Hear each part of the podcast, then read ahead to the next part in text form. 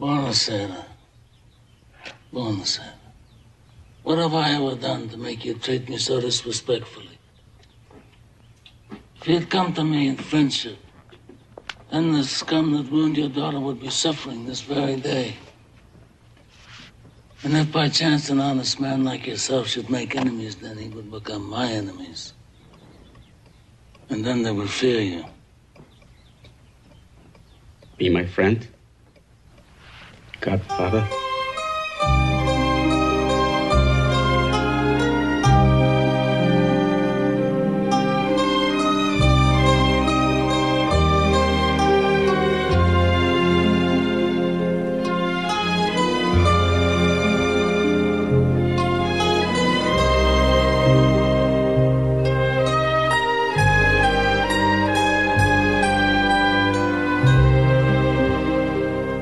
Olá galera, estamos começando aí mais um episódio. Esse aqui é o de número 54 da galeria do podcast Filmes Clássicos. Hoje aqui a gente vai falar sobre uma das maiores trilogias do cinema americano e mundial. Com certeza, se você chegou até aqui, você já viu pelo menos um desses filmes que formam aí a trilogia do Poderoso Chefão, The Godfather. O primeiro filme saiu em 1972, a parte 2 em 1974 e a parte 3 16 anos depois, em 1990. Os três filmes foram dirigidos por Francis Ford Coppola, roteirizados pelo próprio Coppola e pelo Mario Puzo, que é o autor do livro original The Godfather no qual foi inspirada boa parte dessa trilogia.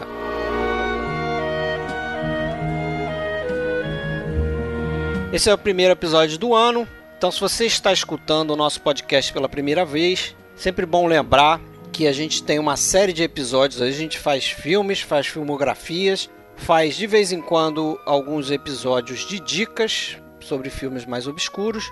E a gente tem um site www.filmesclassico.com.br. É sempre bom pintar por lá, porque a gente bota a galeria de fotos em cada episódio. A gente bota vídeos relacionados a coisas que a gente comenta por aqui. Então é sempre bom estar de olho na nossa página oficial. Além também do nosso grupo no Facebook, que é Podcast Filmes Clássicos. Se quiser participar, entra lá, pede uma solicitação que a gente aceita.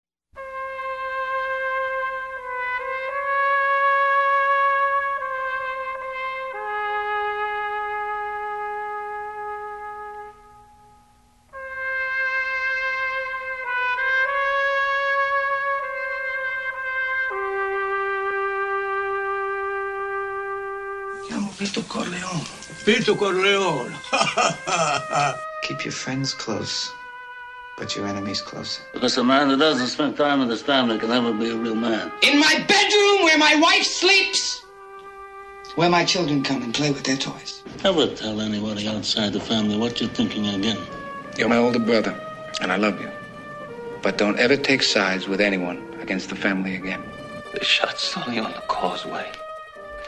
He's dead. Today I settle all family business, so don't tell me you're innocent, Carl. Admit what you did. Look how they massacred my boy.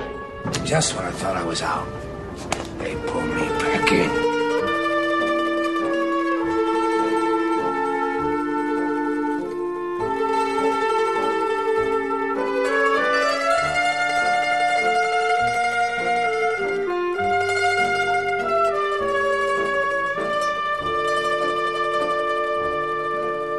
Bom, feliz ano novo então aí, pessoal. Nosso primeiro episódio do ano. Aê! Aê, festa! Todo mundo de ressaca. Todo mundo de ressaca. Passamos a virada do ano em Cuba, né? Estamos Boa. aqui, formamos uma quadrilha para esse episódio. Literalmente uma quadrilha aqui. Quatro pessoas, eu, Fred Almeida, falando do Rio de Janeiro.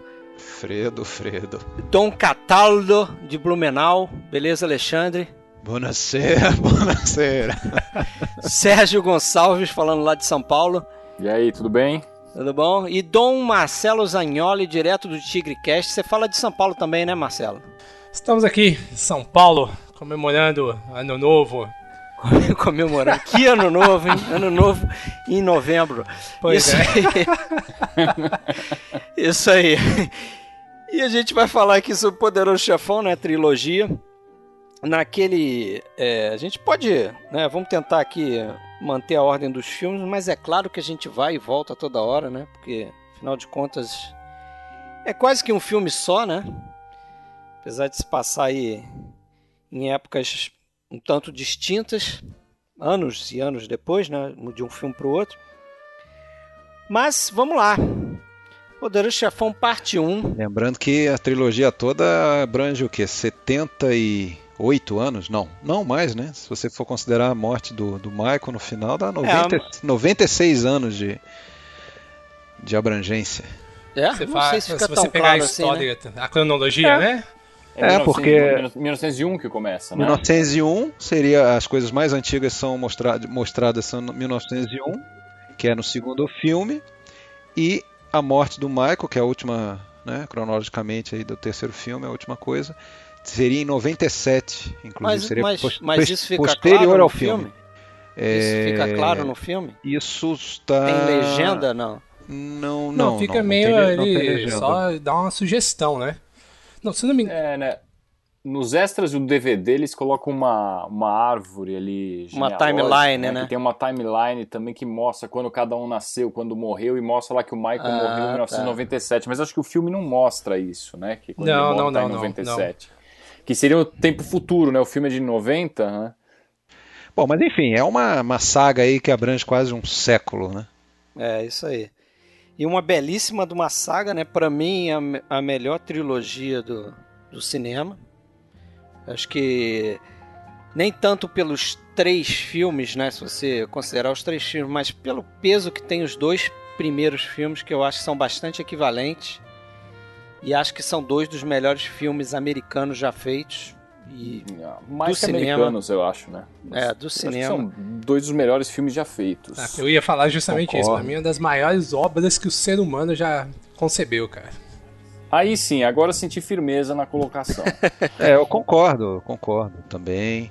E, e lembrando que a gente aqui não vai tratar de, de um filme só, ou de, uma, ou, ou de três filmes, de uma trilogia. A gente está falando de um evento cultural, né? Um, é algo muito maior do que isso, né? Virou um universo paralelo, o universo do, do Poderoso Chefão. Eu acho que entrou de uma maneira na cultura não só americana, né? Eu acho que do mundo todo. é, E aí vai, daqui a pouco a gente vai falar melhor. Talvez hoje o nosso amigo Zanholi vai repetir uma coisa que ele repetiu, que ele falou lá quando esteve aqui com a gente falando do Cidadão Kane. Eu já vou lançar logo essa pergunta para você. Considera que esse é um daqueles, né, que talvez seja até subestimado por ser superestimado Olha, ou não? é, é assim, Poderoso Chefão eu já uso, eu, eu costumo usar uma outra frase. Eu acho que assim, a humanidade se divide em, du, em, em dois tipos de pessoas: as que gostam de Poderoso Chefão e as que não têm caráter. Ou as que estão mortas, né? É, Porque. cara. Não, eu, eu, eu, eu te lanço essa pergunta porque eu acho que é um. Justamente por ele, por, por ele ter se tornado um fenômeno cultural, é, é daquelas coisas que todo mundo conhece, mesmo quem não Sim, viu o filme. sim. Então, muitas vezes o, o sujeito considera até algo meio dispensável. Ah, eu já vi, eu já sei, eu já Aham. conheço tudo que tem ali, sem nunca ter visto, né? Entende o que eu estou falando, né? Não sei se vocês concordam aí, Sérgio e Fred. É, eu, eu con- concordo, mas concordo em parte. Eu acho que se você for pegar, vai, uma outra trilogia, não é mais trilogia, mas que era uma trilogia tão, tão famosa assim da nossa geração, que começou um pouquinho depois na mesma época. Você vai pegar, por exemplo, Star Wars. Star Wars você pega crianças, adolescentes, jovens na faixa de 20, 25 anos, já conhecem muito bem, já sabem tudo do que se trata. Eu não sei, né? Eu não sei se o poderoso chefão tem uma, uma penetração. Lógico que não tem tão tão assim marcante quanto uma trilogia do Star Wars, mas eu acho que hoje em dia já é bem menos. Não só essa, como você pega, por exemplo, Indiana Jones, tem muita gente que não conhece, que nunca ouviu falar. Né? É. Eu acho que assim, da nossa geração, não sei que idade tem o Marcelo. Marcelo, você tem que idade? E eu tô com 34 anos. É o caçula. É o, é o caçula, mas mesmo assim. Poxa. tá- mas o pessoal. Que da- felicidade ouvir isso. É o Michael Corleone, é o Michael Corleone. É o É, eu entendi o que você quis dizer, o Sérgio, mas eu acho que realmente o, o Star Wars ele é mais confinado à- àquela própria é, Mas série o Star de filmes. Wars é, um- é uma, uma trilogia que você falou bem aí, virou além disso, né? Ele fez outros filmes que estão aí ainda mantendo a não só série filmes de como filmes. produtos, né? Todos subprodutos, produtos de consumo, É, de cultura, é pop, uma- de cultura pop de uma forma geral. É uma né? coisa Mas, muito assim, mais explorada Eu ia em falar isso de cultura também. pop, Eu concordo. Mas assim, para um filme de 72, né, como Poder do Chefão, parte 1, que depois veio de 74, que depois só em 90 veio o terceiro, quer dizer, a gente já tá aí, é o quê?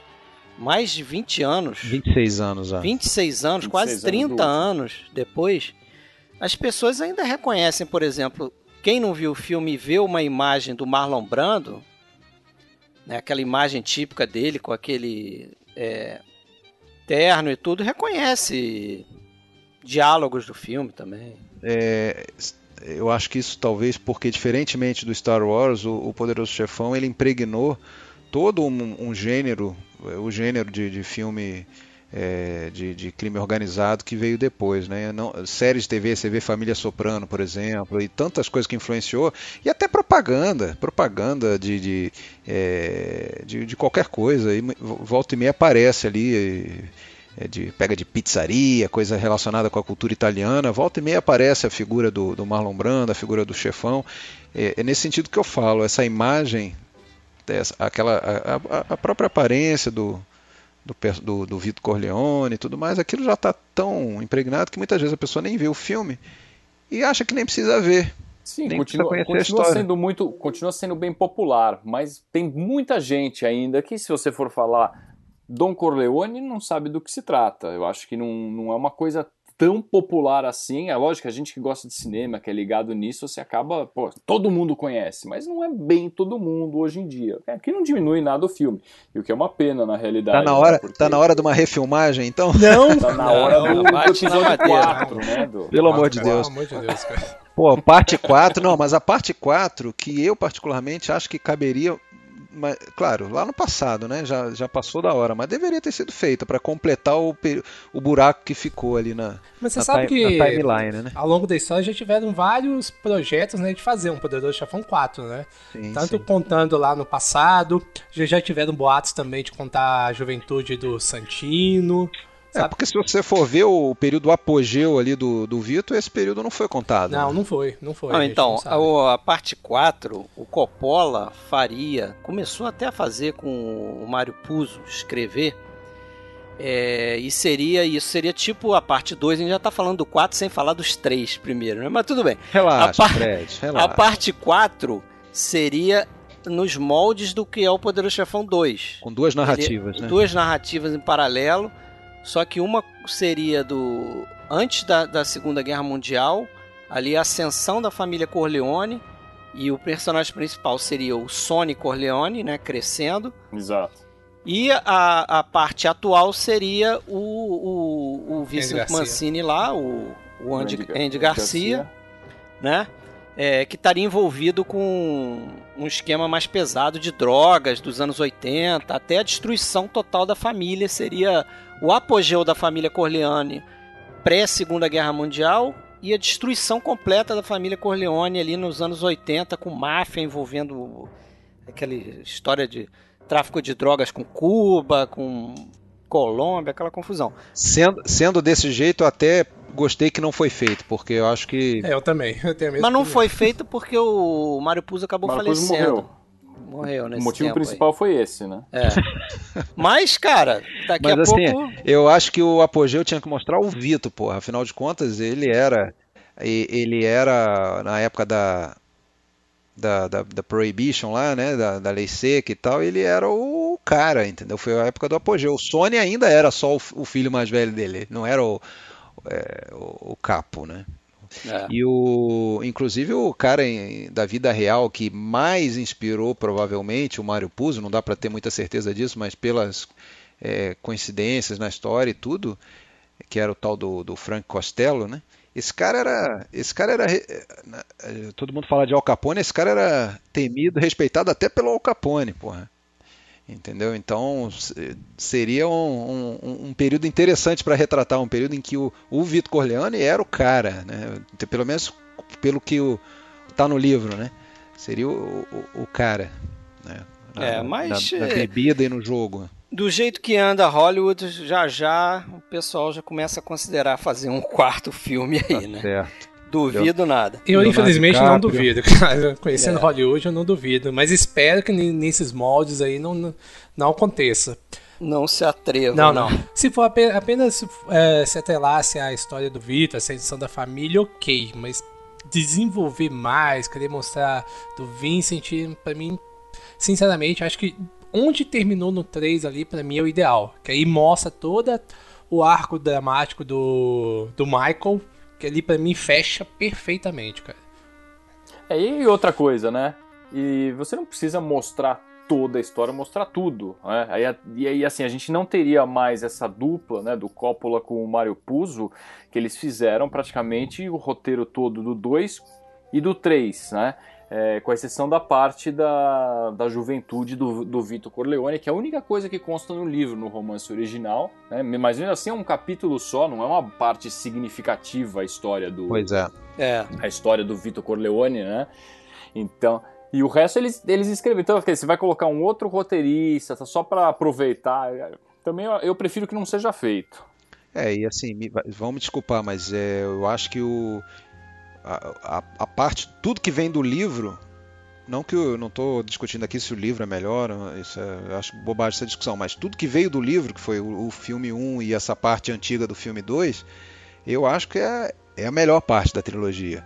Né? A parte nova do filme 2 já já me já para mim não, não me diz tanto. gosto muito, tem boas cenas, tem mas já me parece ali uma e, a, e o 3 então, eu estou falando eu, Alexandre, a, a, o que me incomodou no, no filme 2, que ao contrário de muita gente, eu não prefiro o 2 em relação ao 1, acho que o, o 1 para mim é, é imbatível pela pela atmosfera dele, pelo aquele charme do uh, até da persona do, do, do Vito e tudo mais.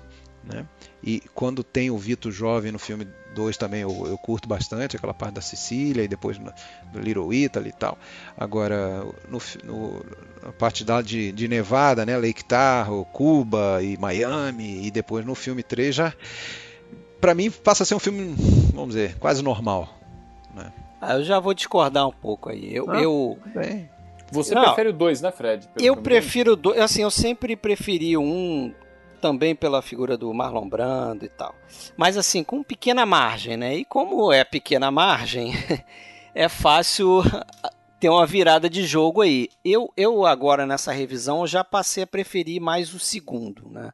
Primeiro por conta dessa estrutura ousada que, que, que eu acho que tem o filme, né? De contar duas histórias paralelas. É, e faz isso muito bem. É, eu, eu li o livro e não tenho nenhum receio de dizer que o filme é melhor do que o livro. O livro tem umas partes que a gente que assim não dá para acreditar que tem, que tem um é, livro. Eu ia comentar isso. Entendeu? Né? Ele qual, tem. Você leu editor, também. Né? Qualquer editor com bom senso teria arrancado aquele capítulo e falado: você, tava, você tinha tomado o que antes? Não, não, não aqui, só né? aquele capítulo, é. porque você está tá se referindo ao capítulo inteiro que ele dedica à personagem e da Lucy Mantini lá e o problema. É, entre, entre não, outras coisas. Não né? só entre o Santino. Ela, ela tem uma história que ela encontra um médico Sei, que faz uma operação porque ela tem. Ela tem eh, genitais muito alargados e tal, então só o Santino que satisfazia ela e tal. Tem um capítulo inteiro dedicado a isso, mas não só isso. Ele tem um capítulo antes inteiro que ele dedica para contar histórias do Johnny Fontaine. Johnny Fontaine, isso. E, porra, e o Coppola foi sábio. Aí a gente já pode começar a falar do primeiro filme como Coppola foi inteligente em né, cortar, parar as arestas ali, tirar a essência é, do que tem o livro é. e transformar naquilo que ele queria contar, que Exata... era uma história sobre a América e uma história sobre a decadência Não. de uma família. A, a, a lapidação do livro foi fundamental para chegar no roteiro que o filme fosse o que ele o que ele acabou sendo, porque assim a história é boa, a história é boa, os personagens são bons, sabe? É inegável isso, né? Esse Sim. esse mérito ao Mário Puzo. Mas quando você lê o livro, não só essas coisas, o livro, a minha opinião é a seguinte: é uma boa história, mas escrita de uma maneira é, muito irregular. Né? Tem coisas que ele chega assim, é, por exemplo, tá quase no final da história, ele tem que caminhar para uma conclusão, ele pega um capítulo inteiro e vai falar sobre a história do, do Alneri lá, que vai virar depois o capanga do Michael, não sabe, no finalzinho do livro, umas coisas meio deslocadas, e mesmo a forma de, de escrever é uma forma assim, quase amadora, né? De, de escrever, não é um, assim, um grande escritor na forma. Um cara que tinha boas ideias, criou uma baita história, entendeu? O argumento dele é excelente, mas a forma do livro eu achei bem decepcionante, para falar a verdade. É, eu não sei, eu não sei se vocês já, já toparam até com uma declaração do próprio Puzo, né, de que ele, eu acho que era o terceiro romance dele, né, e no, no- nos dois primeiros ele tinha tentado ser mais artístico e tinha sido um fracasso, não tinha vendido porcaria nenhuma. Então nesse ele, ele declara, declaradamente ele, ele quis ser mais apelativo. E a gente vê, tem passagens ali quase pornográficas mesmo no livro, por, por exemplo. Exatamente. E então ele, ele quis botar ser, ser sensacionalista. Inclusive o Coppola quando leu é, ele não, não gostou do livro. Ele, ele próprio não gostou do livro quando leu a primeira vez. né? Depois é que ele é, vislumbrou ali a possibilidade justamente de dar essa enxugada, de extrair daquela.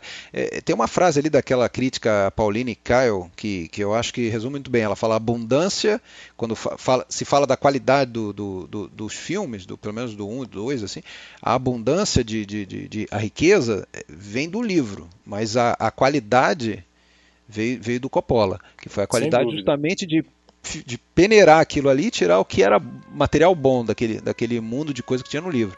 Né? Até o negócio do Johnny Fontaine não me incomoda tanto. Tudo bem, ele tem uma, uma importância maior ali e realmente deu uma enxugada no, no- no- no- ficou com um personagem bem secundário no, no filme, né? Até É, porque mas, o daria que, para mas acho que o que desenvolver o Fred quis eles. dizer é que assim, o desenvolvimento da história dele, assim como ele não, não dá a liga necessária com a trama. atravanca. É, porque não vai lá na frente resultar em alguma coisa. Fica não quase resulta em nada, não resulta em paralela. nada, não enriquece nada, não faz ligação com nenhuma outra ponta da história. É assim mesmo uma coisa isolada que ele fala assim: agora eu vou escrever um pouco sobre esse personagem. Vai lá, escreve, pronto, o capítulo tá ali. E aí? Se tirar o capítulo, não muda nada. né? É, exatamente. É bem- e e foi a o que aconteceu dessa- no filme, né? E a Ele história dessa tirou... coisa bizarra que você colocou aí da, da, da Lucy Mancini lá, da, da tal personagem, que ele cria uma coisa bizarra. Essa história, primeiro já no início do filme, de colocar aquela coisa, coisa que o Sony tinha o, o órgão sexual avantajado, então ele fala isso, dá bastante ênfase a essa história toda. Né? O filme, inclusive, tem uma cena que quem lê o livro entende, que é a esposa dele fazendo um negócio com a mão, É, assim, e- descendo, e é exatamente a isso que ela se referia. Pô, é E isso, aí mas depois, e aí depois vai falar que, de- que, a, que a Lucy só tinha prazer com ele porque ela tinha essa, essa malformação, tinha nascido com a vagina alargada e não sei o que e tal, que depois vai fazer uma cirurgia plástica. Eu que sou ginecologista não sei, não consigo entender qual, qual foi o problema que ele quis escrever ali, por isso que eu acho que ele tinha tomado todas quando ele escreveu aquilo. Ele teve essa ideia mirabolante e colocou isso, né, pra falar que ela nasceu com esse problema, aí o cirurgião ia, ia consertar o problema. Enfim, o que, que isso tem a ver com a história? Ele fez uma pesquisa muito boa do universo dos gangsters e tal, mas de ci- cirurgia ginecológica, eu acho Pois que é, não- faltou, faltou bastante, eu acho. Faltou conhecimento. mas o, o Coppola, ele, ele, ele até tem uma frase que ele fala que o, a arte da adaptação é, é- é justamente isso, você conseguir é, colocar alguma coisa no, é, no, no filme, alguma coisa que não está no livro, mas poderia muito bem estar, porque se, se, se a- adequa muito bem àquele universo. E, e eu acho até que essa cena, é, eu acho bem interessante quando se fala de adaptação, essa cena que você fa- você falou da. Acho que é a. Como é que fala? Como é que é o nome dela mesmo? A esposa, mulher de do- verdade, do Mancini. Não, não é Não, não, não, a esposa de esqueci o nome. verdade, né? A esposa. É, Me esqueci. Ah, a Sandra, Sandra. A Sandra Corleone fazendo assim com a mão. Pô, aquilo ali é um, eu acho magistral em termos de adaptação, porque você tira todo esse lixo do livro desnecessários, muito é, sensacionalista, e, e não Mas tira. o detalhe tá lá, né? Tá lá o detalhe, tá lá o detalhe, né? Tá lá A- aquilo a- que a- forma o personagem. É, né? exatamente. Eu acho bem interessante ali a- a- a capacidade de ser sucinto, assim como depois também a gente talvez fale mais daquele momento é, da, do expurgo, do, do, quando, como que ele consegue pegar várias historinhas da preparação de vários assassinatos e tudo mais e fazer aquela montagem maravilhosa da cena do batismo, né? Então como que ele consegue faz, transformar, sei lá, 30 páginas do livro em 3 minutos de filme, 3, três páginas ou quatro de roteiro e, pô, aí sensacional. Então, Levando para um desfecho grandioso, coisa que não é. acontece no livro, né? É. É... Mas enfim. Então, concordo. Concordamos, né? Alguém discorda disso, de que o filme é melhor do que o livro? Bom, eu não li o livro, mas assim, acho que eu conheço poucas pessoas eh, que falam que o, o livro seria melhor que, do que o filme. Eu conheço assim várias passagens, né, até de estudar bastante o Poderoso Chefão, né, vários detalhes que estou vendo vocês comentarem aí, que mesmo não tendo lido o livro eu tenho conhecimento. E, e cara, o pouco que eu, que eu que eu conheço da história do livro não vejo nada, sinceramente, nada que iria realmente agregar ao filme. Sabe? A questão, como vocês já, já discutiram. O filme, assim, ele, pra mim, ele beira a perfeição, Poderoso Chefão. É. Não lembro se eu falei isso na última vez que eu participei aqui com vocês, mas Poderoso Chefão é pra mim o melhor filme de todos os tempos. Pra mim é, é a, a obra, sabe, quase perfeita. É.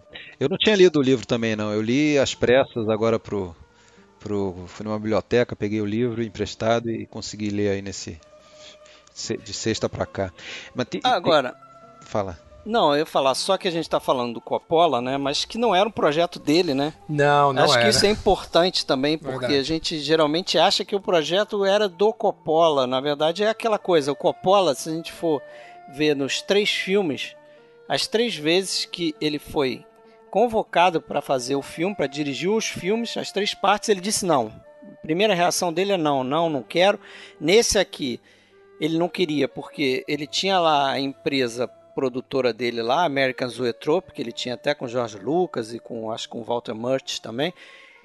E eles queriam fazer pequenos filmes, né? Filmes é, independentes, filmes mais europeus, vamos dizer assim, né? Mais parecido com os filmes pequenos europeus e tal, mais cabeças e tal. A última coisa que ele queria fazer era um filme A última coisa que ele queria, fazer é se envolver estúdio. com um grande estúdio como a Paramount, né? É. E aí tem a importância da figura do Bob Evans, que era um produtor da Paramount, é, que era o, o, produtor de maior prestígio na Paramount, que ele tinha emplacado, tinha praticamente salvado o estúdio quando ele produziu Love Story e o Bebê de Rosemary, né? O, e, e, aí faria o Poderoso Chefão, que seria o outro grande sucesso da Paramount, ajudaria a reerguer o estúdio. E esse cara tem muita importância nesse, no projeto do Poderoso Chefão, né? E o Coppola, claro, tem um mérito danado porque o Coppola conseguiu a muito custo colocar as ideias dele, né? Quase todas ali rechaçadas pelo estúdio, tinha problema com o elenco, né? Eles não, não aceitavam nada que o Coppola queria. o Coppola queria. Ele sugeriu o Marlon Brando, ele queria o Marlon Brando para o papel do Don Corleone, né? E aí eles não. De jeito nenhum. De jeito nenhum. Marlon Brando não vai fazer um filme para Paramount de jeito nenhum, não sei o quê. Não, e vários, né? O Alpatino também. O Alpatino não era ninguém, né? E além de tudo era fisicamente eles achavam inadequado. É, não, falava que ele era um anão simplesmente falava assim, pô, ele é muito baixo para ser o Michael. É, ele... Não tinha estatura para isso. Eles queriam Robert Redford é. para fazer o Michael Corleone. Pois é, cara, isso que eu não consigo entender, cara. Eles queriam Robert Redford, também falaram no Ryan O'Neill, ou seja, é. um, um louro de olho claro, e diziam que tudo bem, porque eles iam passar por italianos do norte. Ok. Mas porra, não tinha que ser siciliano? Pois é. Entendeu? Aí eu já não sei, cara, mas dizem que no livro o, o, na verdade, o, o, Michael Corleone era mais próximo de um. De um ah, então tem que um ver Robert Redford o que mesmo, aconteceu entendeu? com essa mama Corleone aí, porque não sei. Mas com certeza a escolha certa foi o Alpatino. Ah, não tenho ah, dúvida. não tenho dúvida. É, você vê, e você vê os testes, né? Quando você vê o teste de elenco, você prova o, o James, James Caan. Tá nossa, ele é assim não, tem nada a ver com o personagem. Não tem a né, sutileza que tem, não, o... não, tem. Ele coloca um, um, cinismo, uma ironia no que ele tá falando ali com a Kay, uma coisa que não tem nada do personagem. Depois, não sei se a gente acaba estranhando tanto por já conhecer tanto assim o jeito que o que o Alpatino criou o Michael, a forma dele, dele atuar e tudo, mas eu achei péssimo, assim, não tinha nada a ver. E o, e o James Cain tá muito bem como Sony, né? Ele Pois faz é, o papel. Ficou todo mundo no lugar certo, né? Ah, é, o, o- a gente falar de elenco na- nessa trilogia aí é uma coisa. Devia fazer um podcast, um episódio só sobre o elenco dos Poderes Chefão, porque é impressionante. Eu acho que não tem filme onde se acerta mais no elenco do que os dois primeiros filmes. Vai, no terceiro já tem umas escorregadas brabas ali, né? Tipo Sofia Coppola, essas coisas. Mas, cara, eu posso fazer o advogado do diabo aqui com a Sofia Coppola? Pode, vai lá, defenda. Apesar que ela tem uma atuação desastrosa. Mas assim, a opção a ela, acho que seria ainda pior, cara. Que seria Inona Ryder. Você acha? Acho, sabe por quê? Inona Ryder não tem nada a ver com a família italiana. Ela é muito minhãozinha, sabe? Bom, pra começar Acho- seria outra, né? Seria a tal da Rebecca Schaefer que foi assassinada no dia, Isso, isso, no isso. dia isso, que é. ia fazer o teste, né? Isso, aí, aí, aí depois parece que o estúdio né, queria que fosse a Inona Ryder. E eu acho que a Inona Ryder não seria. Assim, a caracterização não ficaria boa. Mas pelo menos ela. era uma atriz, né? Mas seria uma É, atriz, é, isso. é, seria daqui. uma Era uma atriz, atriz, né? Ok, agora a Sofia, realmente, a atuação da Sofia Coppola é desastrosa. É, dá uma certa pena dela, porque. Não, ela não sabe o que ela tá fazendo ali. Ela tá não era- tem alguns momentos perdida. ali que chega a ser constrangedor, cara. Eu, eu só salvo um pouco a barra dela quando ela descobre que o Michael sofreu um ataque lá de diabetes, não sei o que, quando ele tem aquele problema que ele vai para o hospital e ela chega chorando e tal, ela ali me convence. Mas fora isso, ela. Eu não sei se a Winona Ryder seria tão ruim assim, porque eu acho que a ideia do Coppola, até através da própria filha, era mostrar uma, uma, uma, uma mulher que fosse meio superficial. Né? O Coppola fala isso na trilha de comentários do, do terceiro filme. Que ele, ele, Coppola, acha que foi uma boa escolha a, a, filha dele, porque ele tinha essa ideia de que os filhos do, do, do Michael Corleone seriam meio superficiais, né? os filhos mimados e tal. Eu acho os dois o, o, o outro também, ninguém fala muito do outro, né? Fala muito da Sofia Coppola porque é filha do diretor, mas o outro cara é péssimo também. Acho que é o cantor. Frank, Frank D'Ambrosio, eu acho, que é o Frank cara que faz o D'Ambrosio. Anthony Corleone, né? É, eles precisavam de um cantor ali, né? Mas, pô, será que não tinha um melhorzinho, É, não? sim, porque é. o personagem dele também é muito fraco. Mas não cara. compromete muito porque é menos importante na trama, né? Eu acho que a Sofia. a- É, a ela, ela tem da papel, Mary o papel é mais- mais central, né? mais central, é. É, teve outras testadas ali, mas acabou indo. É, ele ficou, na verdade, desesperado porque estava correndo o prazo, estava com a corda no pescoço e não, não, não conseguia ninguém para fazer o tal do papel, então. Acabou sendo e ela, ficou mal ela. contada, né, essa história da Winona, né? Afinal, por que que ela saiu, ninguém sabe direito. Ah, dizem que ela foi fazer o Eduardo Mão de Tesoura, né? Ela É, escolheu fazer Mas o oficialmente foi que ela estava com estafa lá, tinha acabado um outro filme estafa, dois aí dias falaram antes. de drogas, aí falaram gravidez. Agora é só uma curiosidade, né? Que a Sofia Coppola é- acho que é uma das poucas personagens. Personagens não. Atrizes, né? Que estão nos três filmes, né? É, tá lá com. Que ela, fa ela faz o bebê, né? No, no, no primeiro, né? Que é o sobrinho, né? Ela tá interpretando, entre aspas, Melhor- o menino. o Anthony, pra- né? Pra mim, a melhor atuação dela. Depois ela faz uma menina que tá no barco, Porra, né? cara, no- vê bem, cara, ela recém-nascida interpretar um menino, cara, pô, não é fácil. Pô, não é fácil não, né? É, fácil não. Quase caí ali, porque a Diane Keaton não segurava o bebê direito. É, ali. pois é. Mas realmente, ela tá nos três filmes aí. Pô, a gente já foi pro terceiro, né? É, Já né, foi um mas terceiro, voltando, já voltando terceiro, pro primeiro. aí. Voltando pro Vamos primeiro voltar, aí. vamos primeiro, voltar, falando voltar. do elenco, né? Que o elenco todo é bom, tá? Tem uma tem um uma personagem, uma atriz que me desagrada um pouco no primeiro, que é justamente a Mama Corleone. Eu acho ela fraca. Primeiro que ela não era atriz, né? Também. É. E- e o, papel King. dela, o papel dela é fraco, mas as poucas vezes que ela abre a boca, assim, eu acho um, um desempenho bem fuleiro, limitado, pra falar a é verdade. limitado. né? É, Talvez- mas assim, é, é um pap- é um dos papéis secundários, talvez seja um dos mais secundários assim. Pois ela é, não é fala quase é nada. Mal aparece.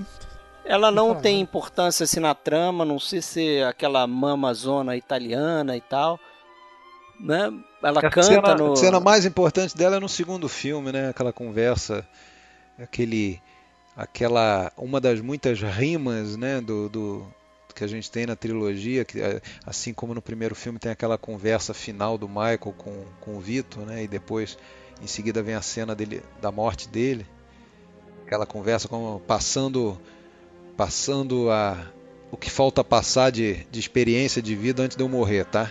Depois com a mama ele tem uma conversa dessa no segundo filme, aliás, uma cena escuríssima, né? Que até o É subexposta ali. é, o Gordon Willis até reconheceu que essa foi uma daqueles ele acha que exagerou um pouco na escuridão. E ali, mas eu acho que a mais convincente é quando ela tá no caixão. Que não é ela, porra. Que não, não. Na- a Tem- primeira, o que primeiro plano é ela. que é, né? O E primeiro plano não é é. ela, né? É, mas depois não é ela, é a depois mãe saiu do... correndo, depois saiu correndo que tava com medo. É a mãe do Coppola que tá ali, né, depois. Que ela não queria. Aliás, a- tem essa coisa do. A gente pode entrar aí, como Coppola. A gente falou da Sofia, como ele coloca membros da família pra fazer Podia fazer um diversos podcast só personagens, né? Já que o Só filme pra falar é- de tanta gente que tem. o filme é muito sobre família também, né? Sobre a experiência da família italiana na América. E muita gente te diz que o, o filme funciona muito por causa disso, porque é um filme, é um dos primeiros é, grandes filmes de máfia a, a focar a máfia por dentro, né? Geralmente o- o- os mafiosos eram vistos por pessoas de fora. Aí era uma, e era uma abordagem estereotipada, né? Era uma abordagem estereotipada, como você tem naqueles filmes dos anos 30, né? Scarface, o que seja. E esse foi, foi, foi numa época onde você tinha outros filmes de máfia que não estavam dando certo, mas que também eram da máfia judia, é, eram de outras máfias ali, não a italiana mesmo, né? É, eu acho que esse foi o grande E- barato do filme. E eu acho que o, gra- o grande barato também é essa coisa de tratar como uma família. Exatamente. Porque o Dom Corleone, o Vitor Corleone, na figura do Marlon Brando, ele é visto como se fosse um empresário tratando de negócios. O único problema é que o negócio dele envolve mortes, envolve Strictly business. é, e ilegalidades, né? Mas ele É, pensa... Mas assim, existe aquele, aquele senso de justiça, né? Resolvendo os problemas que a polícia e a justiça não conseguem resolver para as pessoas. É, então a esse é o primeira- papel dele. a primeira tá sequência primeira do cena filme, já né? do filme já, já mostra isso, né? É, A prim- primeira, aliás, a cena, a cena do filme, tanto pelo fato do casamento, né, aquele ambiente do casamento italiano, e junto com aquela. A, primeira cena do filme, né, que é a entrevista do Bonacera, do Bonacera com ele, você já sabe exatamente o que é o Don Corleone. Uhum. Você né? sente o sabe poder dele, né? Exatamente o, o personagem. Tudo, o poder dele, o- os valores dele. Né? Uma o que apresentação acontece- maravilhosa do Só- personagem, só- né? é, né, é, a abertura do filme é perfeita, porque você já sabe, você já conhece o personagem completamente naquela primeira cena. Não é qualquer, qualquer cara que consegue passar isso. E né? não só isso, o contraste que ele cria entre aquele mundo aparentemente normal, que é o da festa, que é, né, em termos de fotografia do filme, de estética, é aquela luz quase estourada. Eu tava vendo isso no Blu-ray, como isso me chamou a atenção a primeira vez que eu vejo o filme em Blu-ray. Que tá quase su- su- é, super exposto ali. Você vê o branco tá quase estourado. Então o Gordon Willis, que é o fotógrafo da trilogia, ele era famoso por causa disso, né? ele ia muito nos extremos, então ele tratava muito ali, quase numa subexposição, que é o que o Alexandre já falou aí, por exemplo, nessa cena do Michael Corleone lá com a mãe, no Poderoso Chefão 2. Como aqui também, nessa sequência inicial, você tem dentro do ambiente ali do escritório, onde estão sendo tratados os negócios ilegais, né? As tretas ali da família, os, os convidados pedindo favores pro Dom Corleone, são favores que, pô, eles não conseguem lá fora, no mundo de fora, porque não pode Tinha ir a polícia, fila, não pode tinha que fazer pegar isso. senha pra ter audiência com o cara. Isso é fica em contraste com aquela festa, né? E como ele vai fazendo essa essas cortes, Aquele, né? aquele, aquele primeiro plano do filme, aquele. é, o, o título, aliás, que o título, como não é tão comum assim no cinema, destacando o nome do autor, isso aí foi uma exigência do, do Coppola, né? Então eu acho até que o, o nome do, do Mário Puzo ficou muito famoso, mais do que outros roteiristas, autores de livros que deram origem a, a filme, eu acho que muito por causa disso, porque no crédito todo mundo associou Mário Puzo's Godfather. É, né, eu acho que então a- a- aparece ali em seguida aquela tela escura né? E aparece o, o close no Bonacera e vai recuando, aquele é, pull out que fala, né, Fred? É um zoom, é. Um zoom é, out, um sei zoom lá. out, né? Fica uns três minutos mais ou menos aquela câmera recuando até que a gente vê o. A gente vê as costas do, do Vito ali, né? Com aquela, aquela mãozinha na, na testa, aquele, porra, aquele gesto clássico ali dele, ponderando. Aquilo ali eles, eles desenvolveram uma lente com, com algum controle, né? De computador ali que ia fazendo aquele zoom devagar, porque aquilo ali não dava pra fazer na mão. Não dava pra botar o foquista lá do lado da câmera fazendo aquele zoom lento daquele jeito. Aquilo foi feito com né, uma automação ali qualquer que eles desenvolveram. E, e o diálogo inicial do filme, I Believe in America, I believe in America. America has made my fortune. And I raised my daughter in the American fashion. já fala muito também sobre o que é o filme, né? É, e é muito forte, né? Essa coisa, essa trajetória Muito da forte. América também, né? Pelos emigrantes. E ali a gente tem mais uma, uma, uma- uma joia da, da adaptação do, do Coppola, porque o, o livro começa um pouco diferente, né? E tudo mais, e ele, mas ele escolheu começar da melhor maneira possível, né, cara? Não tinha maneira melhor. Ele até eu acho que chegou a ser cogitado é, é, começar com a festa, né? E depois mostrar as audiências, mas não ia ser o mesmo impacto, né? Foi uma ideia de alguém que deu pra ele, porque o Coppola tinha escrito o roteiro do Patton, Rebelde e Herói, aquele filme com George C. Scott. Tinha ganho o no Oscar, né? Patton, é, tinha ganho o Oscar, inclusive. O, no Patton, se vocês viram o filme, a primeira é, sequência do Patton é lá o George C. Scott falando com a bandeira americana por trás e tal, dando aquele discurso.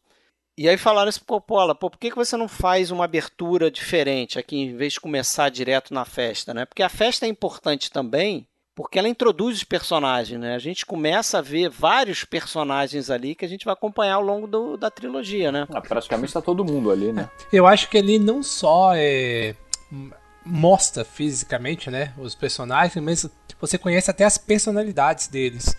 Sabe, assim, É. um pouquinho ali, um- você já consegue entender. Até mesmo o Sony mesmo, você já vê que ele é... Ele é Você vê a ganância do, a ganância do Pauli, sim, né? sim, sim. Aí você pega o Luca Brasi lá, que é, é até uma cena engraçada, que ali ele não tá atuando, né?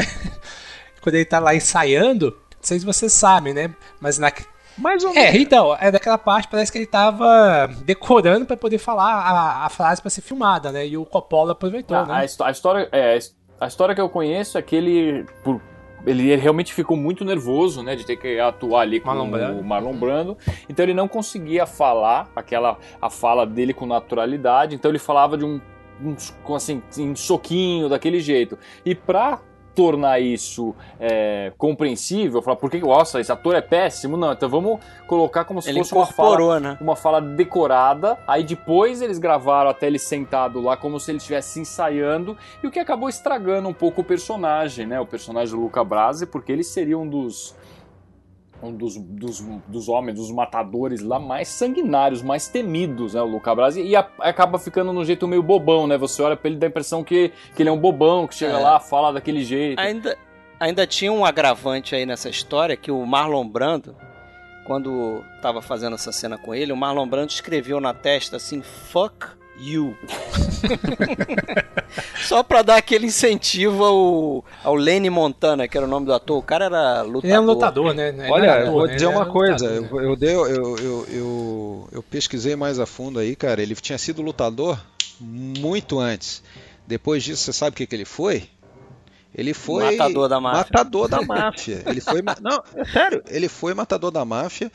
É, o que aconteceu foi o seguinte: a máfia tem uma, uma longa história, da, não sei se vai caber nesse podcast, mas da máfia é, atravancando mesmo a produção desse filme.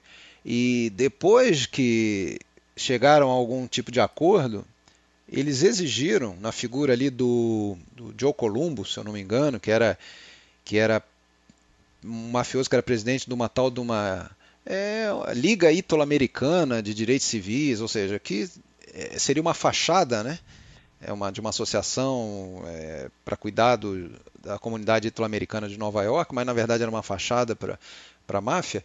E esse cara ele meteu muito o B dele e quando chegaram num acordo, uma das exigências principais dele foi que não tivesse a palavra máfia citada no filme. Realmente Nem Cosa Nostra nem também. Cosa Nostra, nem máfia no filme 1. Só vai lá no filme 2, nas audiências do Senado, aparecer e tal. E até o, o outro produtor, né, que era o, o, o Al Rudy, ele negociou diretamente. Chegou a um atentado ao Rudy, o carro dele foi baleado e tal. Enfim, e ele ele fez uma barganha, ele, na verdade foi até muito esperto, né? Porque esse pesso- pessoal ali da máfia tinha muita é, é, presença, mas eles não gostavam muito de ler, né? Então o cara exigiu uma reunião para ler o roteiro, e aí ele chegou lá com o roteiro ainda inacabado, inclusive, né? E e aí, quando ele botou lá cerca de 40 páginas assim em cima da mesa, o, o Joe Columbo olhou aquilo e falou: Ah, não sei o que, esqueci meu óculos, não sei o que. Toma aí, lê Fulano. Aí tinha um sempre cercado de, de assessores, de, de capangas, né? O outro, não, dá pro outro ler, dá pro outro ler. Ele pegou e jogou assim na mesa de volta e falou: é, Vocês acham que ele é confiável? Essa é história que o Al Rudd conta, entendeu? Que na- acabou que eles não leram. E, e- e se ele tivesse lido, ele, ia- ele ia ver que só tinha uma, uma vez que era citada a palavra máfia, quer dizer, então não- ele não precisou fazer muita coisa. Tirar uma única citação que teria em troca de toda a proteção que depois ele ganhou. Mas enfim, aí quando foi feito esse acordo, eles exigiram, eles chegaram e falaram: bom, se vocês vão precisar de um monte de extras ou papéis menores de, gente que pareça ítalo-americano e, e- e- e durão, por que não recrutar o nosso pessoal? E eles tinham muita gente ali que estava até querendo meio que mudar de vida e tal. E uma delas era esse o, o Lenny Montana. Lenny Montana. E ele, Lenny Montana foi nessa, foi nessa leva. Essa é a história do Lenny Montana. Ele não era apenas um lutador. Ele tinha sido lutador, mas estava tava ligado à máfia. Ele era matador. E só que ele que- queria sair dessa. Só que, ô, Sérgio, eu vou discordar de você. Eu não acho que estragou o personagem dele, não. Eu acho ao contrário. Eu, eu acho até que mostra o, o quanto res- respeito as pessoas tinham pelo personagem do Vito. que Então, me- né, eu, eu que mesmo- estragou o personagem do Luca, não do Vito. Do Vito Não, melhor ainda, não. eu acho. Não, calma. Mas eu, é, isso que eu, é isso que eu tô falando. É, é, que mostra o seguinte: o, o personagem do Vito ele é tão respeitado que, mesmo um cara como o Lenny Montana, um matador, sangue frio, sem escrúpulos, super temido, ele é o cara que tinha feito é, inúmeras mortes na época lá da- do auge e tal. Ele era o, o braço direito né, do, do, do, do, do, do Vito. Mesmo esse cara, quando chegava para falar com o, Vi, com o Vito, ele se, se, se borrava de, de tão importante que era a figura do Vito. Então eu acho que nessa linha, entendeu? Eu acho que cabe um pouco nessa linha. E, e você vê que até o próprio Vito fica meio constrangido de recebê-lo justamente por isso, né? Ele não quer nem essa, essa ligação direta, né? Que aí é uma coisa que vem até da própria estrutura da família, né? Família é, criminosa, né? De que o, o, o chefão, em tese, não teria nem muito contato direto com esse pessoal, né? Seria através lá do, do do, do, dos capo regime lá, do É, Clemenza. tanto do- que eles falam, né? Que quando, quando uma, uma ordem era executada, ninguém sabia. O, o cara que executava, ele não sabia quem tinha dado a ordem, né? Não chegava nesse ponto, né? Da, da, da corrente, não era direto. Um contava pro outro, que chamava o outro, que chamava pro outro, e esse, ó, você tem uma ordem para fazer tal coisa, né? Não ia chegar, Dom Corleone ordenou mesmo. isso. Era sempre um intermediário, né? Isso. Então, então isso explica até essa falta de contato direto. Ele era o grande matador da, da família Corleone, mas ele não tinha ele não tinha contato direto com o Vito. Então ele ser recebido ali, ser, convi ser convidado, ser recebido, nossa, para ele era um negócio. Eu acho que isso que explica um pouco esse esse nervoso Mas dele. fora o Luca Brasi aí, que a gente já falou bastante, o, o resto do elenco, por exemplo, o Richard Castellano, aquele Abe Vigoda, o Alex Rocco, que faz o Mo Green no final. Porra, todos excelentes, né, cara? Eu acho todos excelentes, assim, e todos desconhecidos, né? E gente que não vai fazer mais filme aí, praticamente, que a gente vai lembrar. Então, O- porra, O siciliano lá, o, o Auletieri, que faz o o Soloso, Auletieri também é que faz o que Solosso. O cara falava siciliano mesmo, né? Falava fluente, rápido. Você vê naquela cena no restaurante lá. é- é, eu acho que nem a legenda acompanha. O Stanley Kubrick falava que esse era o melhor elenco já montado para um filme, né? O Kubrick eu adorava também. E vocês acham que o filme funcionaria se não fosse o Marlon Brando na figura do, do Don Corleone, eu, eu li aqui que tinham cotado Ernest Borgnine para fazer o, o Dom Vito Corleone, Anthony Quinn, George C. Scott. Chegaram, eles, eles queriam contratar o Laurence Olivier, né? O Laurence Olivier, que era o, o principal, só né? Que aí, só que parece que ele não estava mais atuando, já estava doente e tal, e... E aí acabaram... O, o, o Coppola queria o Marlon Brando, né? Aí ele falou, não, queria o Marlon Brando, mas o Marlon era muito novo, é, ele tinha 47 anos quando fez o papel, né, do do Vito Corleone. Yes. O papel dele na história, a idade dele na história, acho que era 62, alguma coisa assim, né, que seria lá o patriarca, 47 é, ele vai anos. até quase 70, né? Não, se vocês é, quiserem até comparar, o, o, Marlon Brando, ele filmou, se eu não me engano, foi em 35 ou 40 dias, a parte dele do, do filme. O filme durou, se eu não me engano, foram seis meses o primeiro. E ele terminou a filmagem e foi filmar o último tango em Paris. Então, se você pegar, é. pegar os dois personagens, você fala assim. Foi. Você pega até antes, que ele tinha feito queimada. Sim, cara, sim. Aí você vê como que o cara era um monstro. O né, queimada, cara? você vê, você vê como ele, ele estava ali para fazer o Poder do Chefão, que era, que era de, de louro de cabelo grande. Né? Ele já tinha umas entradas na testa, mas ele era louro e tinha um cabelo um pouco grande assim. E aí o, o Coppola até fala isso, né? Como surpreendeu a, a, transformação dele, né? Quando foi fazer um é, teste arrumou com desculpa, ele né, lá, fazer. arrumou a desculpa, né? Quando ele foi mostrar lá pro carinha lá da. É, da... porque os produtores tinham pedido que, que fizesse um teste, né? Tinha algumas condições pro, pro Marlon Brando participar do filme. Uma é que ele fizesse o filme sem ganhar quase nada, ia ser um salário que ia ser uma micharia. Outra é que ele fizesse um teste de câmera e outra é que ele assinasse um contra no contrato lá que ele ia se responsabilizar se ele atrasasse a produção e tal. Se fizesse merda, ele ia ter que pagar por aquilo.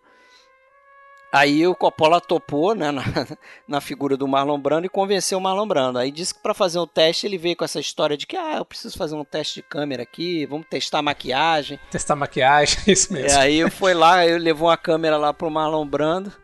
E parece que o Marlon Brando se transformou na frente da câmera, né? Botou graxa de sapato no cabelo para escurecer, botou aqueles, acho que botou papel, algodão na, na boca, algodão né? na boca para ficar com aquela boca de bulldog ali que ele é, tem. É isso tudo justamente baseado aí na, na, lembrança que ele tinha do, do Frank Costello, né? Que era mafioso importante que que ali pelo 1950, anos 50, ele, ele foi investigado pelo Senado bem como aparece no filme 2, até bem parecido quando você vê as imagens que tem no YouTube aí, se você pesquisar ali uh, os depoimentos dele no Senado, é bem parecido, assim, até a, a posição mesmo de, de, de, câmera e tudo com o que tem naquela. Na, na, no filme 2. E o Franco Costello falava rouco, tinha umas bochechinhas, pô, ele, ele se baseou claramente ali na, na, naquela figura, né? Inspiração direta, né? É até, é até divertido, assim, porque inclusive o tom do, do depoimento, quando, quando você olha lá, era, era desafiador mesmo. Tem muito a ver com essa coisa da, do, do chefão estar quase é um governo, é um poder paralelo, né? Que, que o, o governo não chega, principalmente porque naquelas comissões, provavelmente a metade, no mínimo, era comprado, estava no bolso dele, né? Era só pro forma, que era perguntar o que, que o senhor já fez, o que, que você fez já nesses anos todos que você está morando aqui nesse país? O que, que você fez pelo país que te aceitou? Aí o Franco Costello vira e fala assim. Eu paguei meus impostos. Dá aquela, o pessoal dá aquela gargalhada. O cara tem o poder de transformar uma investigação do Congresso em, em um circo, assim, né? E sair debochando de todo mundo.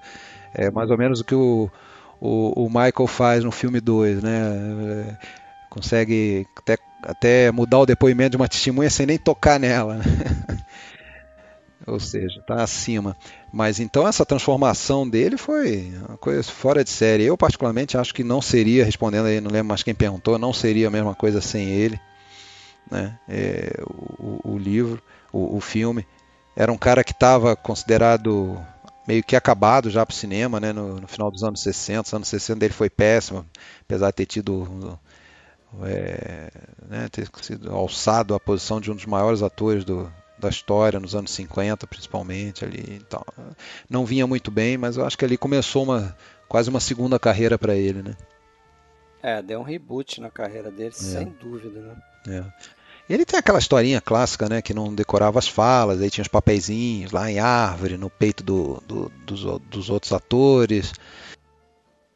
É, tem a história da improvisação com o gato, né? Que deram, acho que o gato na mão dele lá, porque ele. Mas até isso eu acho que o cara tem que ser bom, né, cara? Até isso eu acho que o cara tem que ser um puta ator, né, cara? Imagina se você tiver que ficar lendo algum papel que tá ali e, e atuar sem deixar isso transparecer, né? Não, não é, não, não é porque não é só uma transformação física, né? O cara fazer expressão, é tudo, né? A, a forma como ele ele se comporta, a postura do corpo, o jeito que ele que ele coça o rosto, né, com, com o dorso do dedo, assim, tá, sabe, são pequenos detalhes e, e tem cenas. Ah, para mim a melhor cena dele no filme todo, né, o filme todo é a hora que ele vai receber a notícia da morte do Sony. Puta merda, cara. Essa, essa, essa cena, cena para mim é a melhor de todas. Né, pra mim do, também, para mim também é a melhor. É, é, melhor até do que quando ele tá lá, do que essa do início que a gente já falou, né, do, da apresentação do personagem e a da funerária lá que tem o corpo do Sony. Mas a hora que ele desce ali com aquele hobby, né, e pede para ele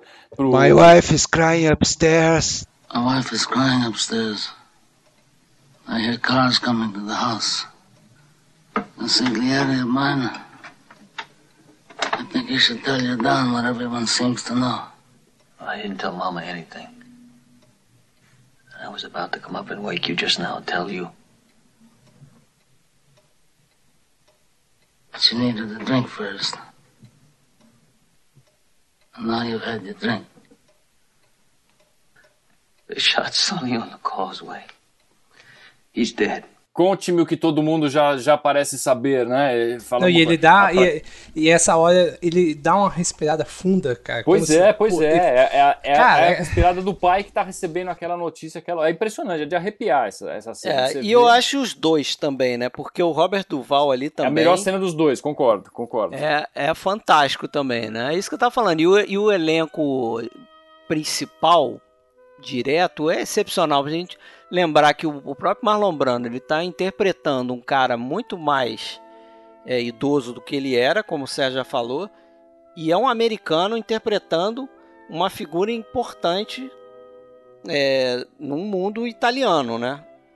Então ele tem que também é, é, ser convincente para os italianos que estão assistindo o filme, que conhecem aquele ambiente ali. Não caiu naquele, naquele clichêzão, né, do, do macarrônico, que não, era comum não, lá. O pessoal fala muito o roteiro do... não, não tinha disso. É, mas a Coppola pessoal... queria mas... se afastar disso. Sim, mas se ele, se ele é, exagerasse na atuação ou no sotaque, alguma coisa assim, ia pender para isso, né? O pessoal ia lembra, pender, ia lembra muito lá do Paul é. Mooney. É. E o próprio James Caan também, que é o outro americano fazendo, não tem origem italiana, mas fazendo o italiano também faz muito bem, né? Era judeu, né? Todos ali estão bem, os filhos e o pai, né? Que são o cerne do, do filme, são é, aquele o núcleo da família ali, né? Aham. E tem até uma coisa que eu acho curiosa, é que ele lembra um pouco o Rei Lear, né, do Shakespeare. Naquela história de um, um patriarca com três filhos, né? No, no, Shakespeare são três filhas. E quem vai suceder ali na, né, pegar a herança ali, da, seguir com a família e tal, ser o novo chefe da família. É, é, eu acho, é, lembrando, lembrei agora de um paralelo que o filme criou, que não tinha no livro, e um outro detalhezinho interessante que, que a gente pode usar para exemplificar, porra, como que o livro deu, o filme deu mais qualidade ainda, né? É um detalhe bem bobo, mas se você vê aquele capítulo que trata lá da 1901, Sicília e tal, o, o personagem do Vitor era filho único, né? O pai dele foi morto e a mãe dele daí é, e, e, aí ele estava sendo ameaçado e o, a mãe dele botou ele no navio. É, no, no filme a gente sabe que não, né? No filme 2 ele tem um irmão que daí sai, um irmão adolescente que sai à caça do, do assassino do pai e é morto também, que é o Paulo Andolini. E esse personagem não existe no livro, mas é um, um eu acho que foi proposital fazer meio essa riminha com o a, a, os filhos do os, o, os filhos do Antônio Andolini, né, que seria o, o, pai do Vito, seguindo o mesmo padrão dos filhos do Vito, né, o, o mais velho esquentado, né, que é o esquentadão que morre morre antes da hora, né, e, e, e o, depois o outro mais ponderado, né, que, não, que é o que seria o, o próprio o Vito, né. Não sei, é um detalhe bobo, mas eu acho que, que não, foi, não foi de graça que, que botaram esse irmão ali. É, né? fazer um paralelo não. mesmo. Eu acho que em Poder do Chefão acho que não, não tem nada de graça. Sabe, conhecendo o Coppola e tudo que ele modificou, tudo que ele quis colocar, né? Até é, algumas discussões de estilo, né? Muito até às vezes até concordam elas. Acho que nada ali tá gratuito, então é, eu não, não, não, tinha pensado é, sobre isso, mas, mas, acho que faz muito sentido. Né? E o filme é cheio de ri, dessas pequenas rimas. E, e, faz muito sentido isso ter a questão da família do Vito, né? Ele, ele o irmão dele ter, ter morrido, né? E, de, e depois o filho mais velho também morrer. E, e uma coisa que acho que faz todo sentido também para a história, porque o Santino para mim não seria um bom dom. Uhum. estourado do jeito que sim, ele é, sim. e não seria um bom dom. Sim. Acho que o próprio Vitor chega a falar isso. Né? É, acho que ele comenta isso. Né? É. Mas isso que é legal até, é porque a gente vê o filme em, em, retrospectiva, né? Então a gente já viu, a gente já sabe quem é Alpatino, a gente já sabe que a história da trilogia do Poderoso Chefão é sobre a ascensão e a queda do Michael Corleone. Mas você imagina tá vendo o filme, o primeiro filme, né? que originalmente só existiria o primeiro filme. Né? A ideia não era fazer uma trilogia, era fazer um filme só adaptado do, do livro do Mário Puzo. Ao longo do filme, a gente vê as diversas possibilidades que seriam se fosse o Sonny Corleone substituindo o, o, o, o Dom, né? A gente chega a pensar se não era melhor que fosse o Tom Reagan, só que ele não é italiano, ele é um filho adotivo.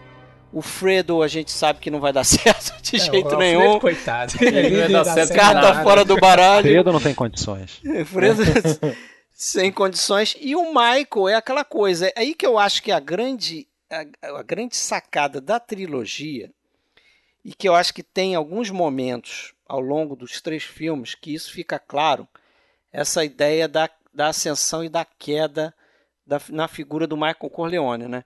No primeiro filme o, a primeira cena, a primeira sequência com o personagem do, do Alpatino é o que? Ele chegando na festa com a namorada dele, que é a Diane Keaton, a Kay. Eles sentam na mesa e ele conta aquela história do Luca Brasi, né? Com aquela, aquele, um dos mais famosos diálogos do filme, que é aquele. Ah, ele foi com o Luca Brasi lá, com o cara, não sei o quê. Dos miolos. E, isso, dos miolos. e fez uma oferta que ele não podia recusar e tal. My father made him an offer he couldn't refuse. What was that?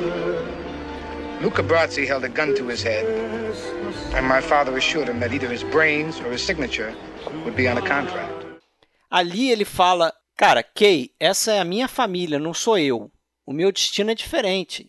Eu quero outra coisa, não quero seguir os negócios da família, não quero seguir os passos do meu pai.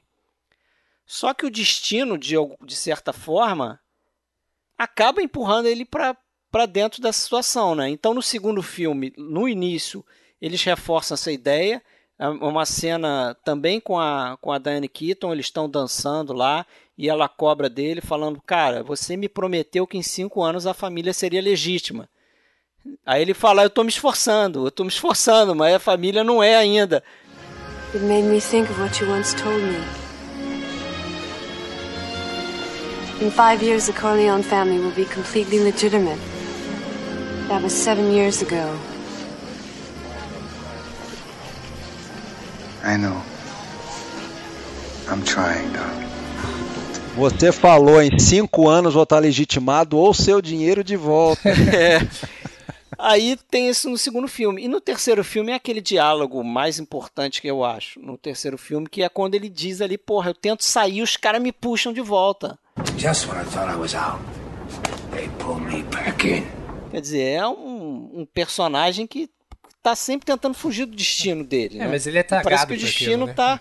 É, ele é tragado. É, é, você comentou isso aí agora, eu me lembrei de uma passagem do filme que o livro ele, ele acaba meio vit, vitimizando a, a Kay, né? Ela entra naquilo, dá a impressão que ela meio que não acreditava em tudo aquilo. E no livro tem uma passagem em que o Michael explica para ela exatamente antes deles casarem, por que, que ela talvez não devesse casar com ele. Vocês lembram dessa parte?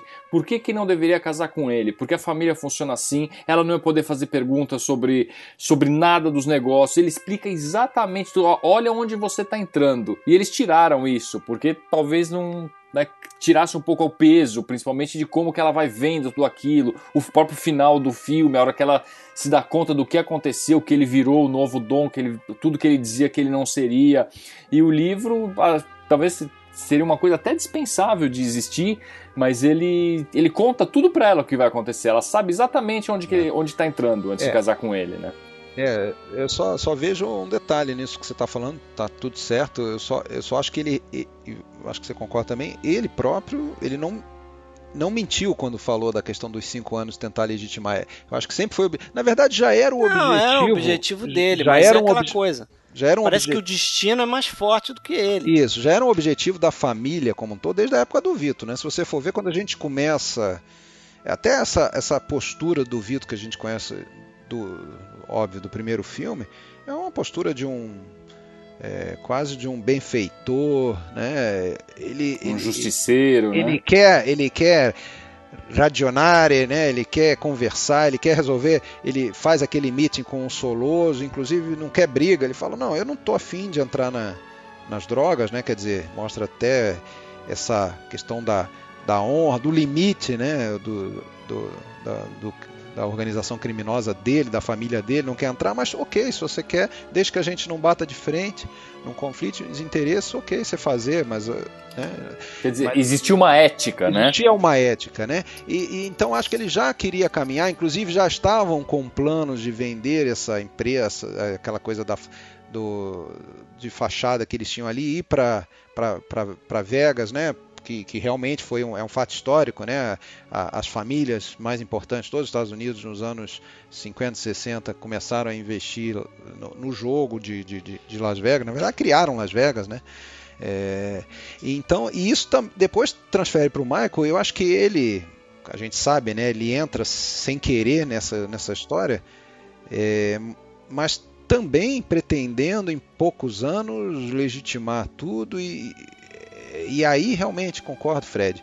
Eu acho que é o grande mote do, do, dessa tragédia grega aí, shakespeariana, meio shakespeariana e meio grega que a gente vê, é essa questão do destino, né? Porque, é, dá, porra, eu, eu confesso pra você que eu chego a chorar no final do filme, do, do terceiro.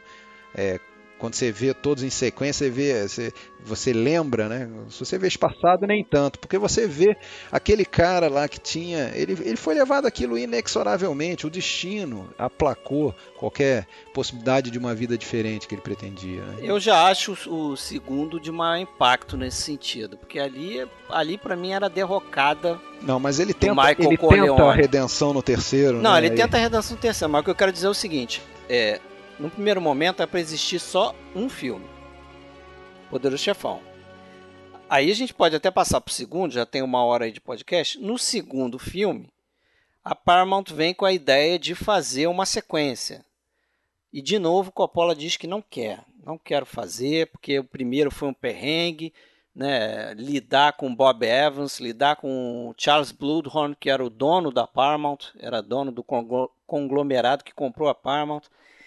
Então, para ele foi uma, uma experiência muito difícil, né? Fazer um filme com os produtores tão exigentes. Não, e ele chegou a ponto, quase, quase foi demitido. Ele quase né? foi demitido. Sim, né? Ele deu a sorte de, vezes, de, fazer né? a, a, cena do assassinato do Solodzo lá do restaurante na primeira semana, acho que no terceiro ou quarto dia de filmagem, e aí ele salvou a pele dele e do Alpatino, que os dois estavam na, na, Berlinda, né, na marca do na, pênalti. Na os dois estavam. Né? É a cena, por muitos, considerada a melhor cena do filme, né? Uma cena impecável. A hora que viram aquilo, falou, não, tá bom. Então Aliás, que história é essa? Que história é essa, Fred, passar pro filme 2? Aí não vai falar de nenhuma cena específica, tem milhões. Não, só pra, só pra dar... Tô...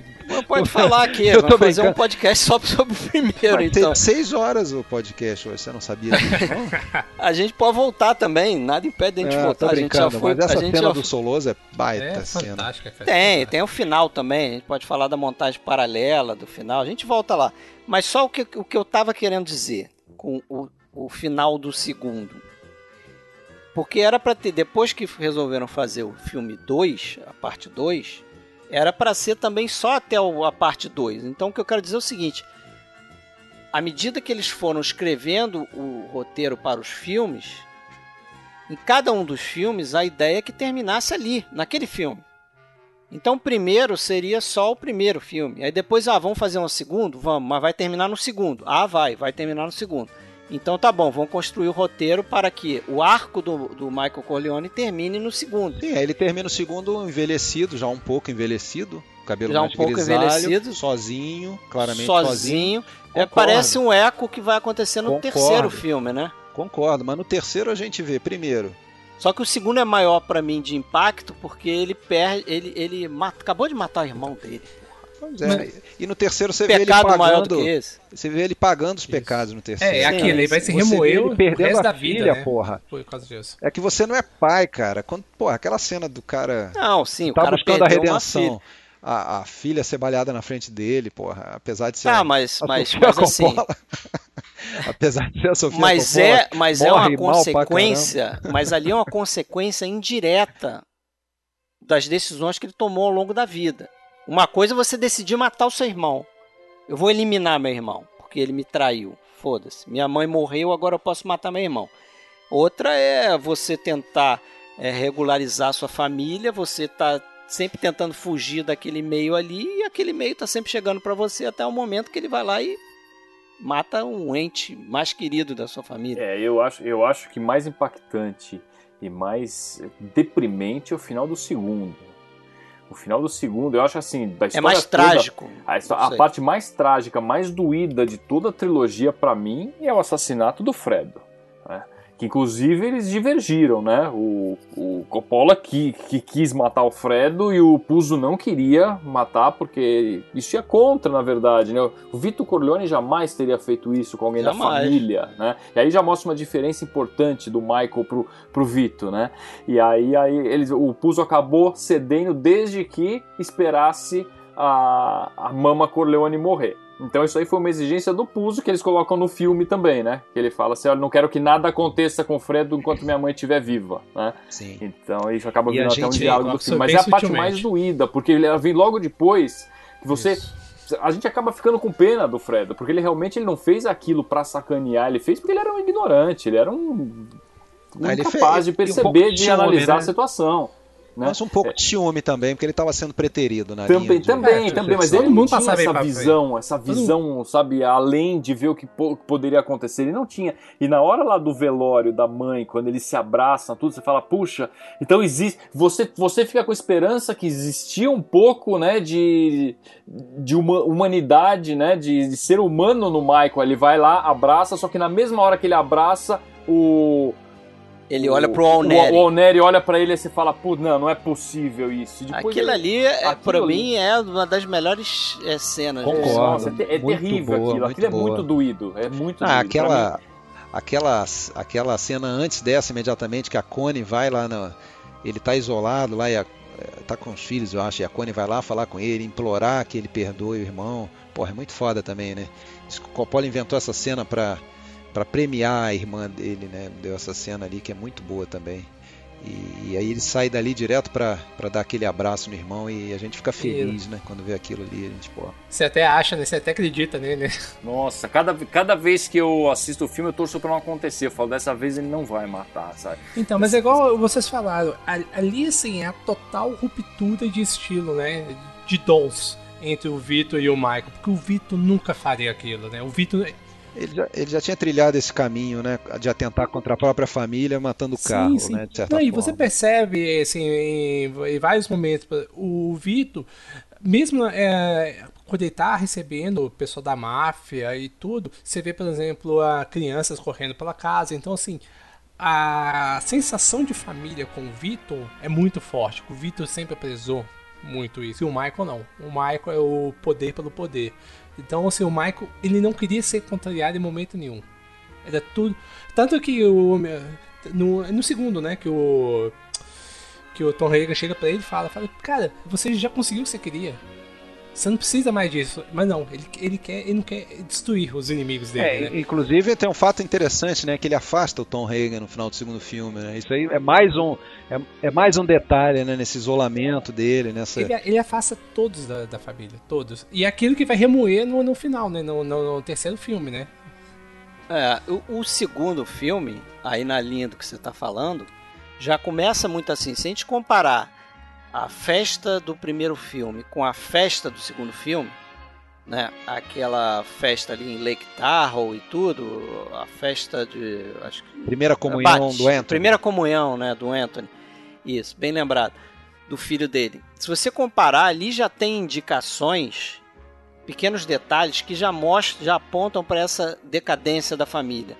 Uma é que a festa do primeiro filme é muito carregada na família mesmo, né? Você vê que tem vários italianos ali é, participando da celebração e tal. Na, nessa festa do batismo, você já vê que, que as pessoas já são um pouco diferentes. É, a família já está totalmente deturpada. A né? família já tá meio deturpada. Você vê na figura da Talia Shire lá, da, da Connie, né? Ela tá com outro cara que não é ela tá com italiano. outro cara, ela já, o Fredo já tá é casado com uma mulher nada a ver. mulher mais Fredo com essa mulher que fica pagando mico, o próprio a própria cena, né? Porque tem ao longo dos dois filmes é, muitas rimas, né? Coisas é, estruturas parecidas entre os dois filmes, o 1 um e o 2. No 2 também tem essa essa coisa de, de de uma sequência que mostra a festa lá fora e, e os negócios sendo tocados dentro do escritório.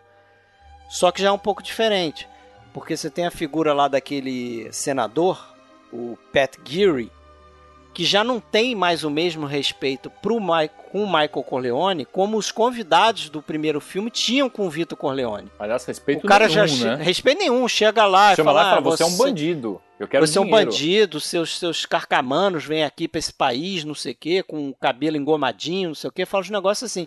I'll do business with you, but the fact is that I despise your masquerade, the dishonest way you pose yourself, yourself and your whole fucking family.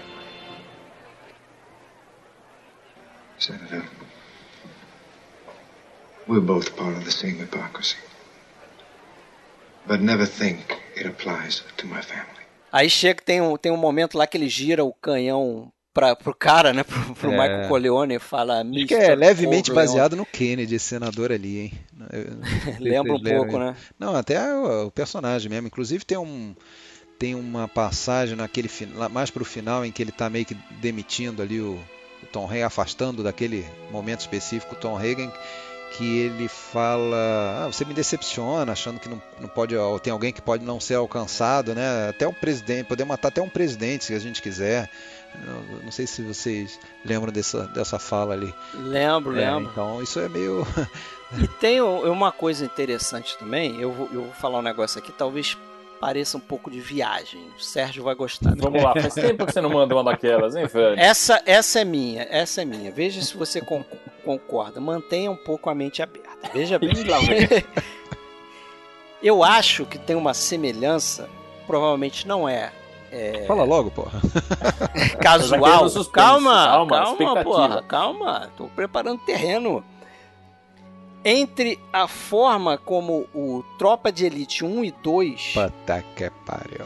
é feita em relação ao, ao que trata o, o Poderoso Chefão 1 e o 2. No seguinte sentido, o Poderoso Chefão 1 ele, ele lida mais com a máfia é, no nível do, do gangster, do gangsterismo mesmo, briga de, de quadrilhas e tudo. Tem aquele, aquele momento que eles vão pro, pro, pros colchões, né, que eles chamam lá, tem aquela gira e tal ele lida com essa, com essa questão do, do gangsterismo mesmo, briga entre mafiosos ali. No 2, Poder Chefão 2, o, Tropa de você já começa a ver que tem um universo maior ali. Você tem o envolvimento de um senador do Congresso americano, está envolvido com a máfia. Você tem a questão do, das, da- do- das famílias mafiosas poderosas entrando em Cuba, fazendo acordo com o governo cubano né, para criar grandes conglomerados ali e, e faturar em cima daquilo ali. E eu acho que o, o- o- Padilha tirou um pouco dessa ideia também quando ele fez Tropa de Elite 1 e 2, porque no 1 a gente tem aquela relação de, de que o tráfico de drogas está mais no chão, né? O combate do BOP com as favelas, com o morro. E no 2 a gente tem a visão de que o problema é maior, envolve políticas, envolve uma máquina que está por trás daquilo tudo e tal. É só essa semelhança que eu quis colocar. Pô, eu acho que essa essa mudança de tom do primeiro para o segundo, ela também é simbolizada, eu não acho que seja por acaso também dentro da história, se você for ver os atos de violência do primeiro filme, são todos longe da casa. O assassinato do Sony, o atentado contra o Vito, todos os, os, outros assassinatos são todos fora da casa, da casa, né, da, da, da toca, da proteção da, da família.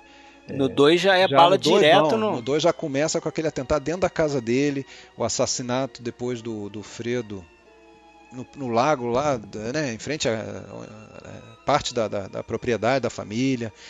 Ou seja, a, a violência está dentro da casa agora, né? E destruindo a família. Está mais próxima, e, né? E por um lado ele foi levado aquilo tudo, como ele vai expressamente colocar no filme 3, e a gente já, já sabe até disso, que é pela família, para proteger a família, família é, com letra maiúscula da, da, da, da quadrilha e a família é, nuclear dele ali, por outro lado, ele está destruindo essa família, né? Apesar da, da mama dizer para ele, não, não se preocupa, você sempre vai ter sua família, não, não é bem assim, né? Logo ele, a esposa se afasta, mata o irmão, já tinha matado o cunhado. Enfim, no final ele praticamente só vai ter a Cone perto dele ali, né? E mesmo assim, mais ou menos, né? Porque ainda é. no começo ainda briga com ela. A família se desfez ali, ele não tem mais ninguém, né? É, tanto é que vai ter que arrumar um, um, um cara meio.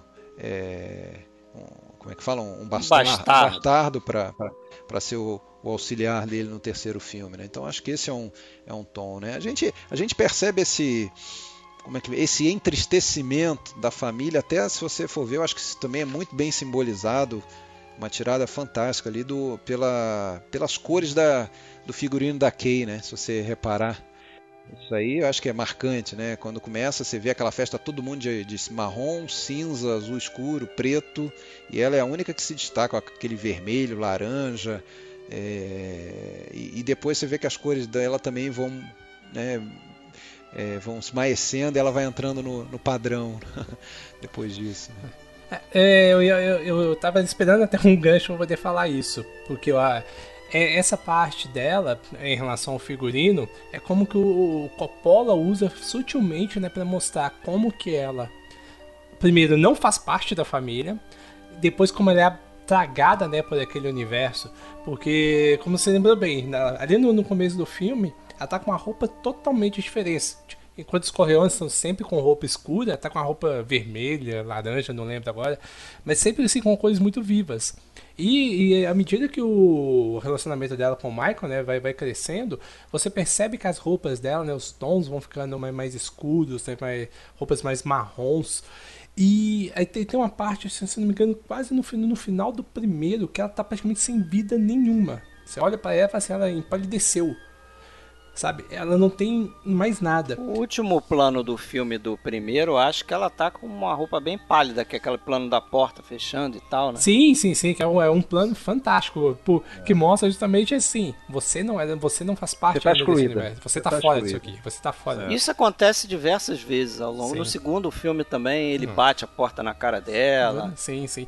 E, quando expulsa e falando ela nisso, no segundo filme, que aí tem também uma, uma parte que é... E no terceiro tem isso também, né? De, de várias, interrompendo, mas você vai na, quando eles estão lá no hotel, eles chegam para falar com o Michael, ele sai e fecha a porta de novo. De novo ela tá lá no quarto dela. do hotel. Eles tinham acabado de passear, tá? Acontece de novo no terceiro. Na verdade, vocês lembram qual foi a primeira vez em que ele fechou uma porta na cara dela? Quem que sabe aí? É ele quem? O Michael? Ah, é, é lá Michael. no. É, é, no telefonema, não é? Quando ele vai dar o telefonema, Quando né? eles saem do cinema, isso, quando eles saem do cinema, vem a manchete, ele vai telefonar para casa, ele fecha a porta da cabine, ela fica de fora olhando, olhando assim para ele, isso fica muito bem ressaltado na cena. A gente vê claramente ali que é o seguinte, bom, agora aqui é negócio da família, você fica aí fora e ela fica olhando assim com uma cara meio de, de como assim, eu vou ficar aqui fora? Então, é, ali é o primeiro momento. É, só para complementar um pouco da trajetória dela, né? Essa questão de empalidecimento dela durante o. Durante os. Posso falar até dos três filmes. Mas no segundo, tem um momento, né? Onde ela já tá ficando meio de saco cheio do Michael. Que antes dela é, anunciar que ela vai deixar ele, não sei se vocês separaram, mas mostra uma cena que ela tá costurando. E é justamente costurando um vestido vermelho. É, é. Que faz lembrança justamente o que? Ela tá retomando a vida dela lá no início. Né? Tudo que ela deixou para trás. Autoriza né, a decolagem, Sérgio? Autoriza a decolagem ou é viagem? É. Pode ver. Olha, vamos ver o seguinte, vamos perguntar o que o Fred isso, acha disso.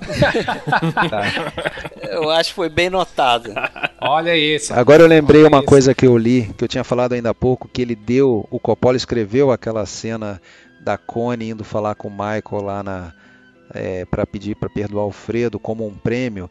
E aí eu lembrei por que, que ela ganhou esse prêmio. Foi porque na, na cena anterior, em que a Connie fala que vai deixar e, e, e não estava no roteiro o, o, lance de ter sido um aborto provocado, né? Ela, aquele negócio do miscarriage lá, foi um aborto espontâneo, né? Perdeu o bebê. É, era para ser só isso mesmo, né? Foi, foi, foi a Talia Shur que, que deu a sugestão de falar, não, é, para ela falar que foi um foi provocado o aborto, porque aí ele ia ficar, é, ela não teria mais como ser perdoada, aquela, aquela história. Então isso foi uma ideia da, da Thalia.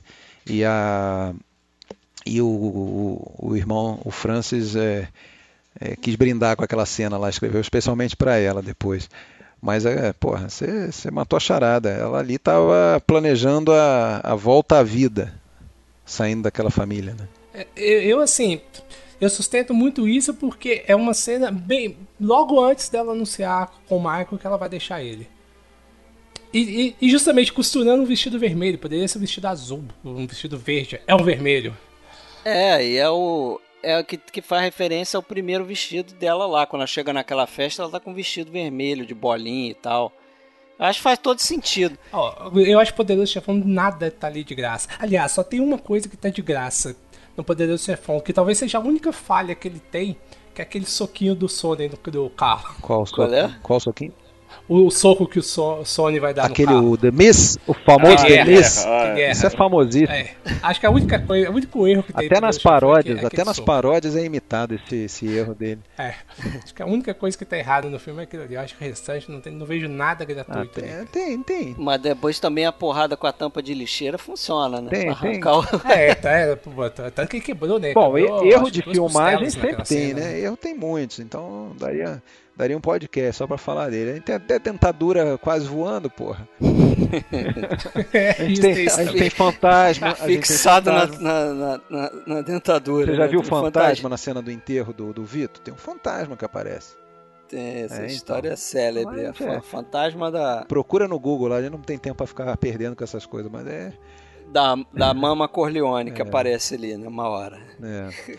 Só curiosidade, procurem aí. Pô, mas a gente tava falando de rima visual, né? Então você falou. Eu, eu acho que os três filmes começam com eventos, com festas de cunho religioso ou decorrente de algum evento religioso, casamento no primeiro filme, primeira comunhão, no terceiro é uma eu não sei se é uma condecoração lá do, do Michael, né, que ele vai, ele ganha um título da Igreja Católica, né? Claro. É, depois comprado, de dar um monte né? de dinheiro, comprado. né? E no, tem aquelas montagens da, do, do expurgo dos inimigos são mais ou menos paralelas tanto no primeiro filme como no segundo e no terceiro também, né? Aquele clímax em que ele faz a limpeza geral do, do filme. Né? É, ah, tem várias, tem várias, várias coisas várias, é assim, é bem, bem legal, né? Estrutura, né? É o próprio tem tem, tem semelhanças entre a, a, a parte no, no passado ali, onde tem o Robert De Niro né, interpretando o, o Vitor Corleone, com a própria história do, do Michael Corleone, né? Ele fica fazendo essas rimas também entre as épocas ali. Uhum. Que aliás o Robert De Niro pegou muito bem os trejeitos, né? Ele imita muito bem e tal, ali aquela aquela coisa do essa coçadinha que o, que o Sérgio falou, né? Essa, que ele usa o dorso da mão ali e tal. É, tá, é perfeito, né, perfeito, né, cara? Uma prótese menor, né, na bochecha, né? É mais um daquele caso de que, pô, a gente hoje a gente olha e fala, ah, claro, é o Robert De Niro interpretando Marlon Brando, grandes coisas, né? dois atores de nível parecido. Mas quem era o Robert De Niro naquela época? Né? Para ter uma ideia, o Robert De Niro é, tinha sido escalado, inclusive, para fazer o Paulo Gato no pois é, Poderoso um Chefão. papel 1, absolutamente né? secundário, né? E que bom que ele não fez, né? Porque se ele tivesse feito no primeiro, ele não faria no segundo. Eles não iam ter essa coragem, talvez, de colocar o mesmo ator interpretando um outro personagem importante dentro do filme, né? Agora, a gente falou pouco, né, sobre essa parte do, do Dom Do Vito passado. jovem, né? Que é a, a parte do, de toda a trilogia que tem a, a direção de arte, a fotografia mais bonita de todas, né? Não sei o que, que vocês É, acham, mas fantástico, aquilo lá é fantástico. maravilhoso. Mas eu acho, mas eu acho que é ao longo do filme inteiro, assim, cara. Lindíssima, lindíssima. Os detalhes, os cuidados com, com, com os detalhes para retratar as épocas, é que eu acho perfeito. Eu acho que isso é um dos problemas do terceiro filme. Acho por isso que o terceiro filme não funciona muito bem, cara. Porque só depois de ver uma porrada de vezes o terceiro filme que eu fui me tocar que o filme se passa em 79. Porque não parece final da década de 70. Para mim sempre teve cara de anos 90 quando foi feito o filme. Verdade. Os cabelos, a roupa, não, É verdade. não bate. Se você pegar filmes que se passam em 1979, feitos em 1979, você vai ver que as coisas são diferentes. É. Aliás, é- aliás, ali talvez involuntariamente acabou acontecendo o que queriam fazer no primeiro, né? Que o, o Francis Ford Coppola foi é, foi totalmente contra, né? Pra, porque o, o, você estava falando lá, Robert Evans e tal, ele queria na verdade fazer bastante dinheiro com um livro best-seller, mas sem gastar muito, né? Fazendo um, É, queria fazer um filme B, um filme quase. B, né? Um orçamento baixo e tal. E para isso, para começar, eles chamaram o Albert Hood, que o Al Hood, que era um produtor famoso por ser econômico pra caramba, né? Então, quando era para economizar, botava ele no filme. E, e- e- e aí a diretriz do estúdio é que seria a história seria jogada para os anos 70 para baratear, evidentemente, a produção, porque você não precisa ter figurino de época, carro de época. E, e- e, evidentemente o Coppola bateu o pé que de jeito nenhum e foi muito feliz nisso também, porque aí sim né, aí não, não precisa, independente de que ator que fosse, eu acho que eh, não, não seria o filme que é, né? Evidentemente, se não fosse aquela parte 1 ali ambientada nos anos 40, início dos anos 50, não, não, Não, ia mudar totalmente. não a seria. história. não seria E, isso. e essa parte aí no passado do segundo filme que o Sérgio falou é, é fantástico ali, né? Quando eles vão pra Sicília, é, todo o trabalho ali tem aquela, aquela cena na. É rápido, mas tem É, alguns Sicília planos é ali rápida, dentro né? da, da adega do vinho ali, mas tudo aquilo é muito bem feito, né? A Sicília já tinha sido retratada ali no primeiro, né?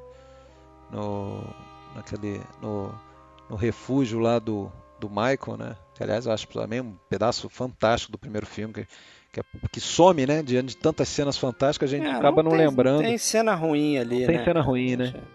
Não tem cena ruim, mas no 2 é fora de série, principalmente eu, eu acho assim a parte quando ele chega em Nova York, Ilha de Ellis ali e tal, e depois o, o que eles fizeram naquela rua ali no Little Italy, né?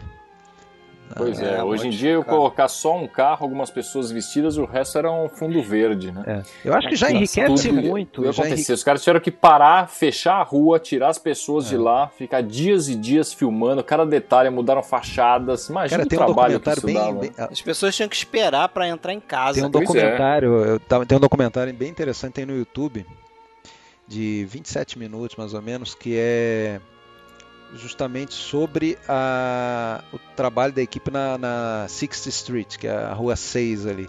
Então tinha uma comunidade, uma associação de moradores, e eles trataram com a- o produtor procurou eles e tal. Falei assim, "Não, vamos pagar 3 mil dólares para a associação para poder usar aqui e tal. E aí, pô, eles adoraram, não, vão aparecer no filme. E aí fizeram os testes de para os extras, né? Usando prioritariamente, é, pelo menos prometeram isso, prioritariamente seria o pessoal da, daquele bairro. O problema é que nessa altura Little Italy já não era só comunidade italiana, né? Nos anos 70, né? Tinha muito é, é, negro, tinha muito mexicano e tal. Então, evidentemente que essas pessoas eram rejeitadas, porque elas não tinham a cara de alguém que viveu ali no, em 1917, né? E, e aí lá pelas tantas, algumas semanas depois, começaram a reclamar e protestar com a equipe, gente falando, não, mas vocês vieram aqui, prometeram que todo mundo ia trabalhar, acabou que só poucas pessoas ficaram e E aí a tiazinha, presidente da associação, sai feliz da vida porque é, na reunião eles acabaram dando mais 2 mil dólares pra gente. Mas eles fizeram um trabalho sensacional, realmente eles transformaram mesmo a rua e, e depois desfizeram tudo aquilo. É, uma, é, impensável hoje em dia mesmo, né? Seria no estúdio e é. pronto. Eu acho que isso enriquece muito o filme, o fato de não ter sido filmado, a maior parte pelo menos, em, em estúdio, né? As locações o... reais. É, dá um mais realismo pro filme, né? E o, os três filmes, a direção do arte é do mesmo cara, que é o Dean Tavolares, que é o cara até que ganhou Oscar aí, né? Ao longo da trilogia. Coisa. Agora, você falou que não gosta muito do, da parte moderna do filme. Eu gosto, eu gosto bastante. Acho não, não, não é que, que funciona gosto. bem o, a figura do, do Lee Strasberg lá, que é o, uhum. é o novo vilão dele, né? Uhum. É o vilão é maior, né? O vilão maior ali. Assim o como tá o Barzini trás, lá no 1, né? Como era o Barzini, que era o Richard Conte, agora é o Lee Strasberg, que é lá o Hyman Roth, né? Tem essa coisa da mudança da família para Nevada. Para Nevada, né? E os negócios da família em Las Vegas e Pô, mas tem uma coisa que me incomoda no filme 2, de verdade, que é o que é a, a fica claro ali que tiveram que tirar realmente de última hora o, o, o Clemenza e inventar a morte dele ali e botar o personagem do Pentangeli. Dá pra ver que ele tá, tá deslocado ali na, na, na, história, né? Que surgiu do nada aquele personagem. Isso me incomoda é, um pouco. Apesar Michael, da atuação excelente do Michael dele. Vigaso né? é boa também. É. Ele foi indicado até a Oscar de coadjuvante, né? Por foi, foi. Funciona bem e, e a, comparando os finais como você já fez, né? A morte dele é muito interessante também, né? Porque é por sugestão. Eles contam aquela história do Império Romano. Aquela conversa do Tom Hagen com, com ele lá é fora é Tom, de Tom Hagen que vai dar mensagem para ele, né? Ó, se você decidir tirar a sua vida, a gente vai proteger a sua família, eles vão continuar bonitinho lá com os bens não, deles. É, não, mas aí é que tá, cara. Essa, esse, essa conversa, esse diálogo é, é, sensacional por isso, porque ele não fala se você tirar a sua vida. Não, não é. Ele conta, é uma parábola, ele, ele conta a história, a história como que era lá no Império Romano. Romano papapá, e quando ele percebe que o Pentangeli é, entendeu, acabou a conversa. Ele pega o charuto que ele está fumando, o charuto está inteirinho ainda. Ele, ele, a, joga fora o charuto, mão, né? ele joga fora o charuto, aperta a mão, fique tranquilo. É, Chama de Frank Five Angels. Vai dar tudo certo, fique tranquilo. Ele já entendeu. Pô, é fora de série, cara. Fora de é. série. Mostra ali aquela coisa, né? O braço, a, a longa mano do, da máfia, né? Em qualquer e isso é parte dessa, dessa sequência final que você já falou aí, que é um eco da primeira também, né? Que a gente não comentou muito a primeira, pode até voltar nela. Mas essa coisa de. de como no, no início do filme ele entrecorta entre o casamento e o, e o escritório, o que está acontecendo no escritório, ele faz a mesma coisa com o batismo né, no final do filme, do primeiro, e as mortes dos, cinco membros lá, os líderes das famílias e tal. Aquilo é muito interessante, né? Aquelas, aquelas essas cenas são brilhantes. A montagem é uma coisa A mesma genial, coisa cara. aqui, né? A montagem. Assassinato do, do, do, daquele da porta, eu acho que é do Cuneo, né? Na porta giratória que. É, cada morte tem, tem um, um desenho diferente, né? Eles criam uma, uma forma diferente de matar o cara para ficar na, na memória. Falei aqui. desse negócio da porta, me lembrei de uma coisa. Eu não sei se vocês estudaram essa parte do, da relação da máfia com o filme mesmo, a máfia real, né?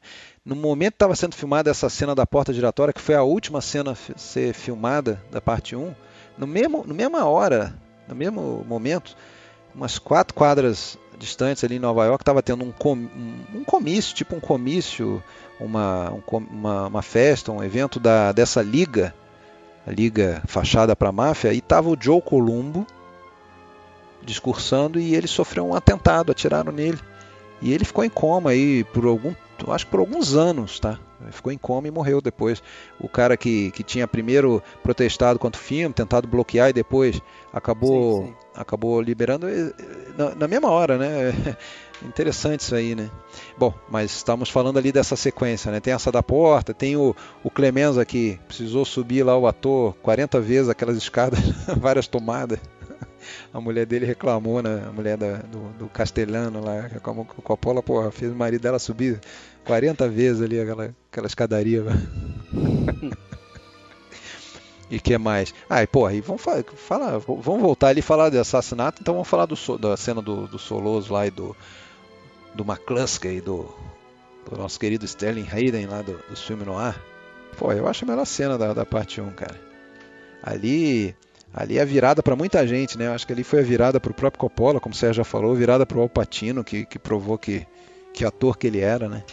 Que ele consegue atuar assim, porra, sem palavras praticamente ali naquele aquele momento anterior do, do, do assassinato.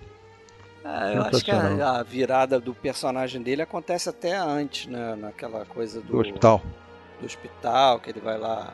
Ali não, não, não, não tô falando do personagem, eu tô falando do ator Al Pacino. Ah, do ator sim, o é, como o Sérgio falou aí. Eu acho que do, do personagem, é, ele já tinha meio que mudado um pouco antes. Mas porém, pro, pro Vitor, Ali que é o ponto crucial, porque o, o Vitor até então, foi ele, pro Michael tinha outros planos, né? Ele pensava no Michael como um político, como um advogado. Ele, ele não queria que o Michael fosse o, o Dom, né?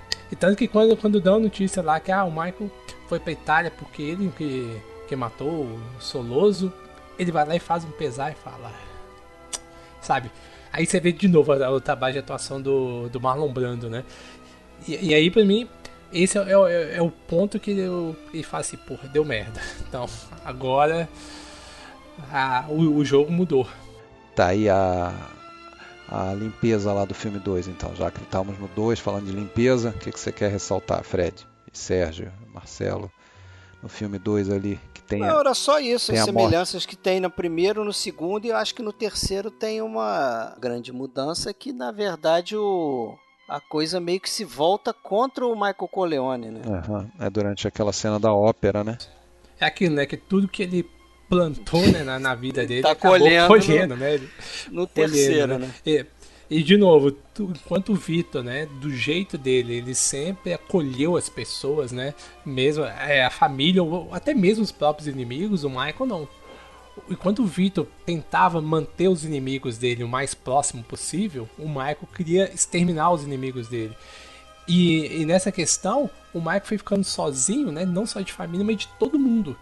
E para mim, por isso que o, o terceiro filme, fazendo uma análise mesmo, ele é, ele, é, ele é inferior aos dois aos dois primeiros, mas ele tem sim uma importância justamente por causa do de completar esse ciclo, de mostrar a total decadência do Michael né, de ver como ele era tão autoritário, tão egocêntrico, né, e como que isso tudo, né, levou levou ele àquela decadência final.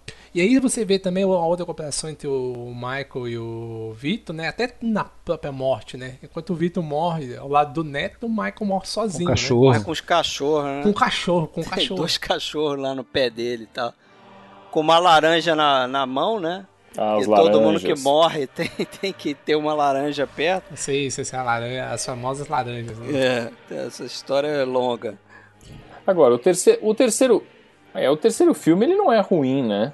Não, não. É não, é. Eu acho ele, ele, ele, é, aquilo, ele é um ótimo filme. É quando você compara com o primeiro e o segundo, ele acaba sendo inferior. E, e tem alguns motivos, já, já citaram a, a Sofia Coppola, né? Que realmente a atuação. Mas também não é culpa só dela, né? Vamos, vamos, falar, vamos falar a verdade. A cena do assassinato dela é aquela coisa meio desenho do pica-pau, né? Porque ela toma o tiro, aí ela para, aí ela olha, pô. Pessoa que toma um tiro, um é, balaço é. daquele no peito, aquele, é chão na hora, entendeu? É chão, pô, o filme tá. tá isso não é uma, não é uma brincadeira, não é um. Mas a, a, gente tá falando também de um cara que já no filme 1, um diretor que, no, no que, que, gosta de valorizar essas mortes. Porque no filme 1, um, o Mo Green toma um tiro no olho e baixa a cabeça devagar pra morrer, porra. Não, mas tudo bem, pô, mas é uma, a cena, é uma cena de assassinato fundamental ali. É, mas acho que rolou um, um, melodrama, né? Porque tem aquela coisa de, do Michael com aquele grito que não sai da garganta dele de jeito nenhum, que foi até uma alteração do, do Walter Murch, né? Ficou tenso, mas aí tem toda aquela. Ah, cara, ficou sensacional. Um fazer aquilo. Ficou sensacional. mostrando a angústia dele. Ali, Ele cara. gritando, os outros personagens ficam olhando pra ele. É um cara doente, né? Não acho que seja isso que, que, que, que diminui. Não, o não, mas é, não. eu, eu acho- tava falando só isso, mas eu não sei. Isso pode ser uma coisa só, uma impressão só minha. Mas eu, particularmente, não gosto muito da forma que o Al Pacino construiu o Michael no terceiro filme.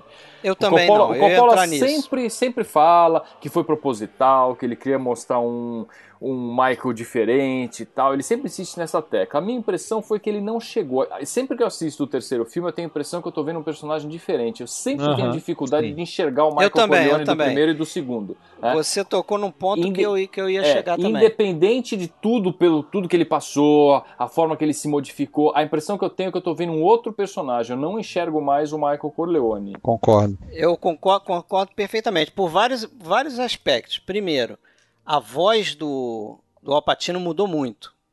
Né? E acho que é um problema do Alpatino. Dá uma voz Ator. rouca, né? Que aparece. É, você, você vê o segundo filme, que eu acho que é a melhor atuação do Alpatino da carreira dele, é o segundo filme, é o Michael Corleone do segundo filme. Ele tem aquele aspecto de.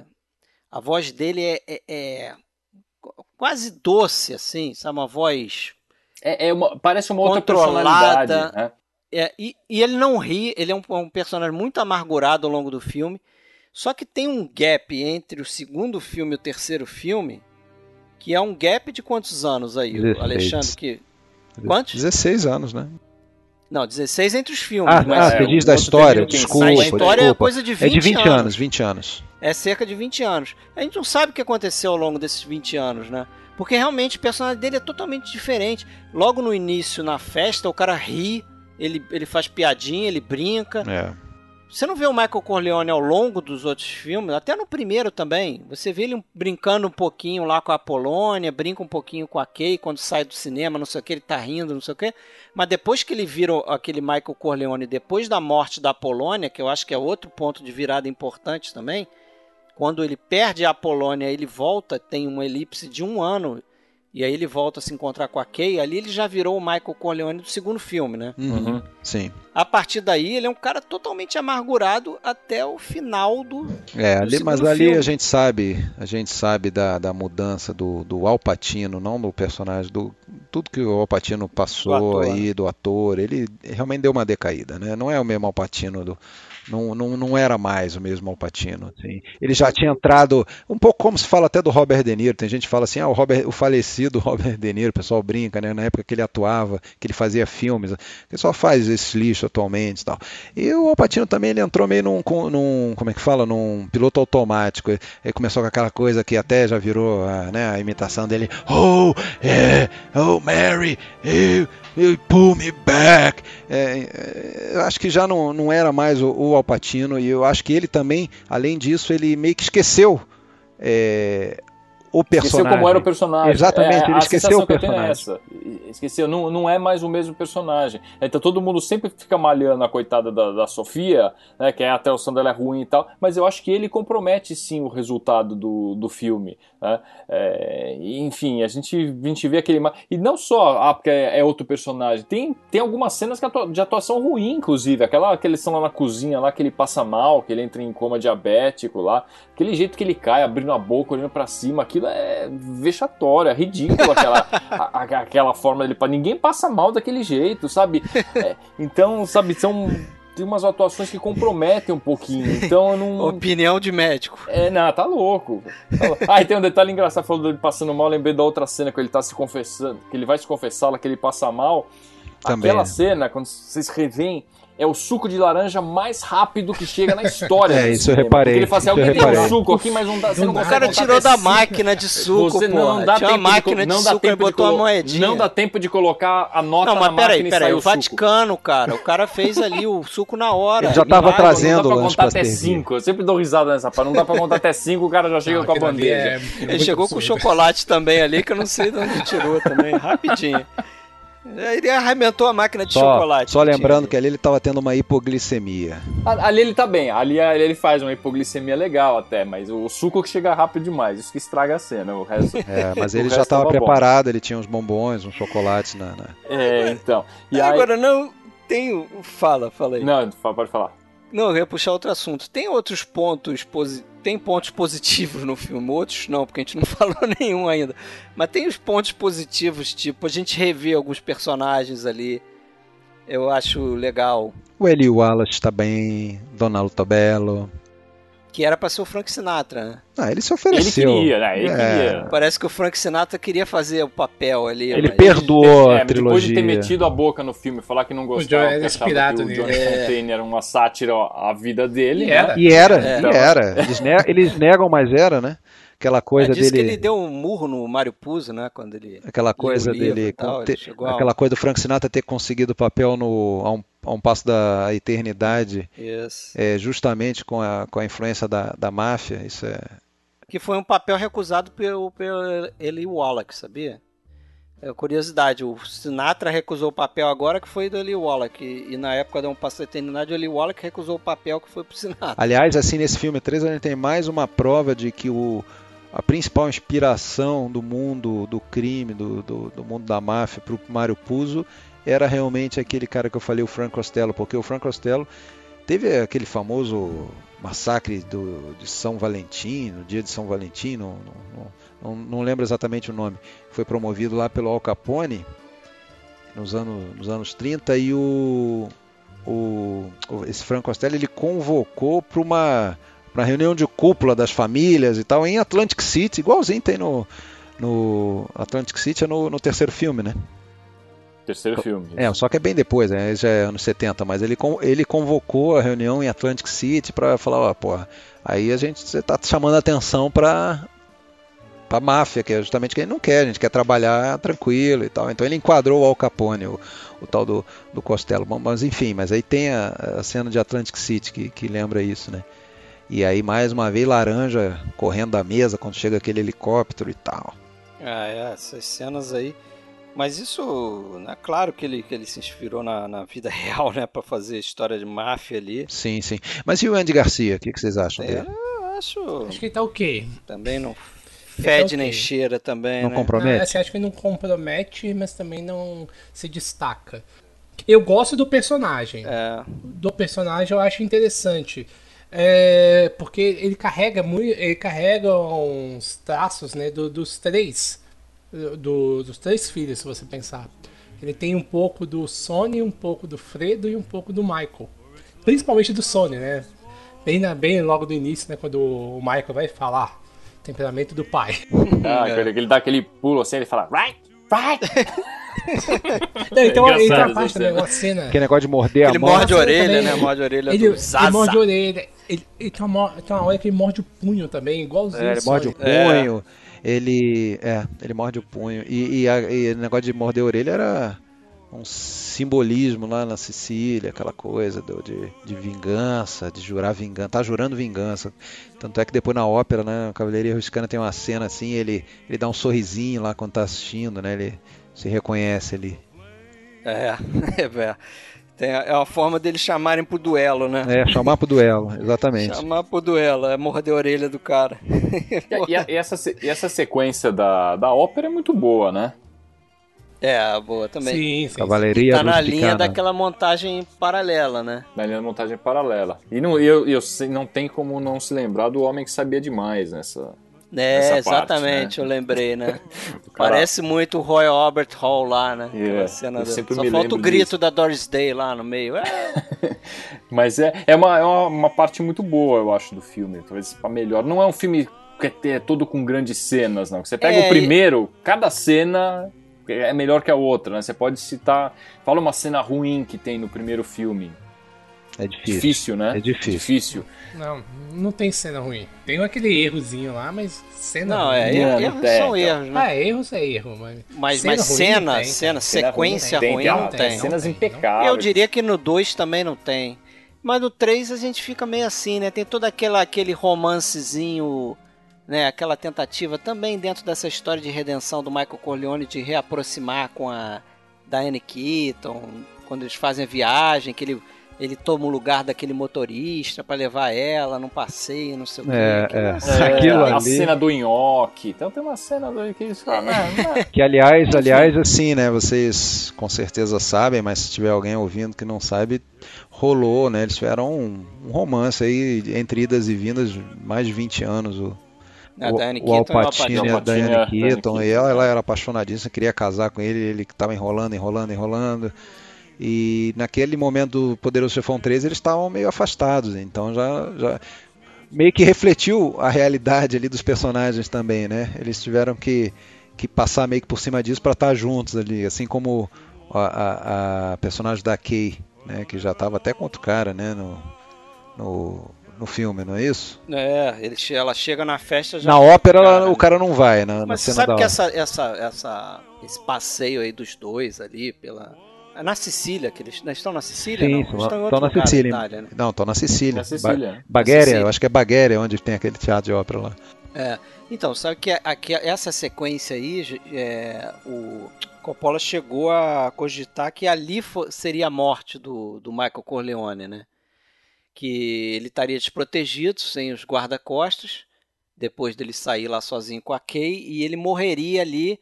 E uma ideia que ele teve é que ele sofreria o atentado, e aí, morrendo, ela ia ser meio ridículo isso, mas ela perguntaria pra ele: "Ah, você você está morrendo, Michael, não sei o quê", e ele diria não e morreria.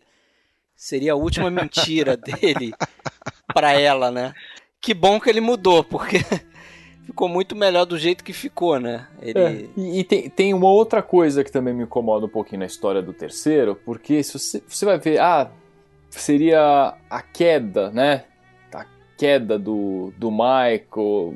Enfim, acontece uma tragédia na vida dele, né? mas se você for analisar a, a evolução dele dentro da família, dentro da máfia, ele estava por cima da carne seca no começo Sim, ali. sim. Porque Mas ele, era, ele é já era contrário. milionário, ele acaba morrendo por conta dessa desse negócio bilionário que ele tinha entrado lá com a questão do Vaticano, da imobiliária e tal. E aí se envolveu com esses caras e nessa que acaba, vai, vamos colocar entre aspas, por um azar, ele ac- acabam querendo matar ele. Naquele momento acabam matando a filha dele. Mas é aí que eu concordo com o Fred. Eu acho que a- o retrato de um cara, né, de uma família que se desfez, é que ele tá no fundo do poço mesmo, tá no final do segundo filme, não do terceiro. Você não sabe o que aconteceu do final do segundo pro terceiro, como que ele virou aquele. Quando ele vai pro hospital, o hospital tem o nome dele, ele vai pra ala, a ala É, Corleone verdade. ali, o hospital tem o nome dele. Então o cara virou um mega empresário, entendeu? Ele virou um empresário um multimilionário ali. O que Mas eu acho que- aconteceu, né? Mas eu acho que o contraste que o, o Coppola quis fazer, e até tem eco na história capitalismo, segundo ele, Coppola falou mesmo, essa coisa de que, pô, tudo bem, o cara tá por cima da carne seca, e aí fica um pouco nessa linha que eu falei do, do Tropa de Elite 2, quer dizer, no terceiro ele chega no Vaticano. A coisa é tão podre, a máquina é tão podre, e tá em tudo quanto é lugar, que até no Vaticano, que para um católico você espera que seja a coisa mais sagrada do mundo, Essa parte toda aí Não com é. cunho real, né? Baseado no. com cunho real, real, sim. suspeita de assassinato Tinha do Papa, problemas tudo isso no- aconteceu o de livro, verdade. né? Isso Teve um aconteceu. livro que saiu em 85. E o lá, mais foi- curioso é que a- a- o Vaticano, o Banco do Vaticano, tinha investimento na Paramount, né? Não sei nem como é que eles deixaram fazer essa porra desse filme. Mas tudo bem. O que eu acho que ele queria colocar como contraste é isso. O cara chegou no topo lá, por cima da carne assada em termos de riqueza, de, de conforto para a família dele, mas a família dele, como a gente vê no início do primeiro filme, aquela coisa próxima, gente jantando junta, fazendo festa junto, todo mundo próximo ali, como a unidade familiar, como o pai dele conseguia manter, apesar de ser um. Acabou, foi destruído. Então, mas é isso que eu tô dizendo. Isso já tinha acontecido no final do segundo filme. E você, Também acho. E você, você, você percebe isso acontecer é, de dentro, né? Você vê a família se degringolando ali, que até aquele final que eu acho perfeito o final do A segundo gente filme. começa sem- o terceiro meio sem referência, eu acho. Assim, E é que exato, exato. Você não sabe o que aconteceu. Você, você não tem tempo. valores, você não se apega a nada para daí E- você, e é, não, não existe o ponto, não existe o ponto de partida. E você. Não existe o ponto de partida, você, você acaba vendo um Michael ali totalmente diferente, esperando que você em algum momento vai, vai ter uma explicação do que aconteceu. E não Em tem. de- Na realidade termos- não, não tem. tem. É né? por isso que em termos Mas- de cinema não tem comparação, porque no filme 1 eles não precisam dizer pra você quais são os valores que estão sendo É, sendo preservados e o que, que vai se perder. Você vê isso. Atra- ah, Não precisa falar sobre isso. Ele fala da, da família, dos eventos de família, e a gente vai.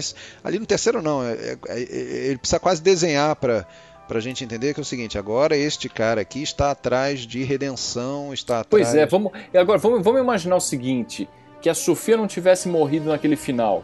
Qual é o final da história? O que, que acontece? Entendeu? E aí? A negociação deu certo, aparentemente. Mas e aí? Entendeu? Não fecha legal, não Tem sei. duas coisinhas nesse filme que eu acho que a, a, a perda, entre aspas, do, do, do Robert Duval para esse filme também é, poderia ter até melhorado um pouquinho o filme, né? Se tivesse ele, ele a Um sabe, né? alto, né? Exigiu queria um um pouquinho mais do que queriam pagar para ele e tal. Até porque no, no, no, no roteiro que estava para ser filmado, ele era praticamente o segundo nome ali, né? Na história, tinha um peso. é, ele tinha um papel de maior Papel de maior importância que tem o importância. George Hamilton. É, e mesmo assim ia ser pago bem menos. Ele então é, é, ele- eu pagar para praticamente a mesma coisa que eu pagar, que não é, não é pouco pra nossa realidade, é pagar um milhão de dólares, né? Mas para um cara Na que tá verdade, tentando assim, é, ele, É, o Alpatino tava ganhando 5. Eu não sei se por, eu não sei se por dor de cotovelo, mas ele dá uma entrevista, a gente acha essa entrevista do, do Val falando, olha, o terceiro filme todo mundo fez por dinheiro mesmo. Não tá claro isso. É, então. não, e, e o- e- o o próprio Alpatino, mais, é. o Palpatino cria 7 e mais participação na renda bruta do filme. Aí o estúdio falou: não, reescreva o roteiro. Com, começando com o funeral do Michael. Aí quando chegou isso nele, ele falou: Não, então tá bom, então eu faço por 5. Eles já sabiam que ele era, eles eram É. capazes de fazer isso, né? E faria o já não tinha, não tinha mais o mesmo poder, né? Isso é uma coisa que a gente não comentou, mas no segundo filme, o Coppola tinha lá o upper hand, né? Ele tinha, o o- por isso que eu acho que também o, o segundo filme acabou sendo melhor, na minha opinião. Porque o Coppola fez um filme em Hollywood, dentro de um grande estúdio, com quase uma liberdade impensável ali dentro, né? Claro que tem influência dos produtores também, mas o Coppola fez o filme sob essas condições. Foi uma das três É, inovando. É, pedidas assim, que ele o- fez, o- né? Não, não inovando, mas de um, de um estilo narrativo ali que não era é, mais tão tradicional, né? Então, essa coisa das duas histórias que vão se intercruzando e tal. Sim, então, mas de uma, e de uma forma geral ele teve controle sobre tudo ali, a escolha do elenco, o roteiro, não deram pitaco, né, tal, até o nome do filme, né, que ele, eles queriam chamar de outra coisa e ele bateu o pé, queria que fosse Poderoso Chefão parte 2. Isso é uma coisa também que inovou, porque até o momento não tinha é, um filme que, que tivesse esse, esse Americano, títulos, É, chamado de parte 2 Filme nos americano, Estados Unidos. Depois isso virou moda, né? Tubarão 1, 2, 3, Rock 7, sei lá quanto. E, e aqui no terceiro ele já não tinha mais o, o controle, né? Ele de novo ele, ele precisou fazer o filme porque ele estava mal das pernas. Ele tinha feito lá o, o- o Tucker, que foi um filme que foi um fracasso. E a companhia dele estava indo pro buraco, então ele aceitou a grana para fazer. E aí também não teve poder, né? Empurraram um monte de coisa. Até o Andy Garcia não foi escolha dele, né? Ele acabou achando bom depois. agora tem, tal, tem mas- uma, tem uma personagem desse, desse três ali que me incomoda pela é, inutilidade. Vocês vão saber, vocês vão chegar em quem que é que eu tô falando. Pe- Pensa, qual é o personagem que aparece um pouco no filme, depois some inexplicavelmente, não diz ao que veio, parece A que vai ter repórter. alguma importância. Quem? Ela A repórter, a né? repórter, a Grace lá da A Brid- é Bridget Fonda, né? Bridget, Bridget Fonda, não serve pra nada. Serve pra nada, né? Mas ali acho que arrumaram um papelzinho pra ela. Pois é, Porque Ela chegou a fazer teste parece pra que ser ela a chegou Sofia, a fazer né? teste pra ser a Pra ser personagem a- da Sofia Coppola, A lá, Mary. a Mary Corleone. E aí ele, ela não, não emplacou, eles devem ter, ah, bota ela aí de peguete do do Andy Garcia. Até porque ela tinha um avô famoso, né? Então, pô, deixa É. ela fazer alguma coisa, né, gente? Hã? Gente, ela tem sobrenome Fonda, né?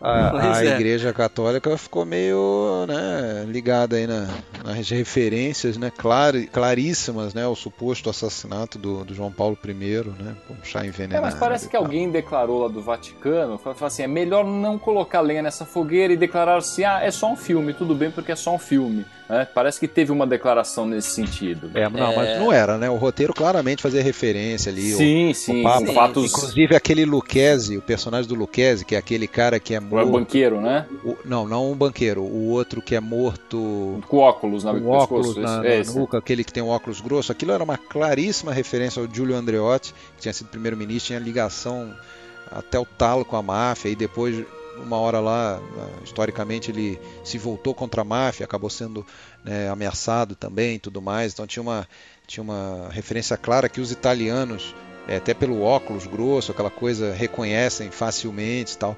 Aliás, porra, só um detalhe, né?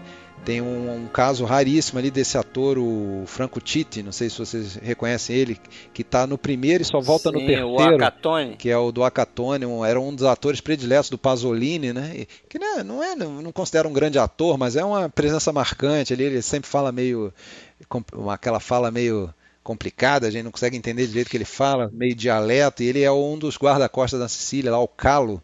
E ele volta lá no, no filme 3. Morreu esse ano agora, Franco Titti. Aliás, dois, dois atores aí da trilogia que morreram esse ano, o Franco Titti e o Abe Vigoda, que faz o Técio, o traidor Técio no, no primeiro filme. Teve uma atriz também que morreu né, recentemente, né? Mas a que fez, acho que a primeira esposa do Sony, a esposa dele, acho que ela morreu também. Ah, é? Não sei.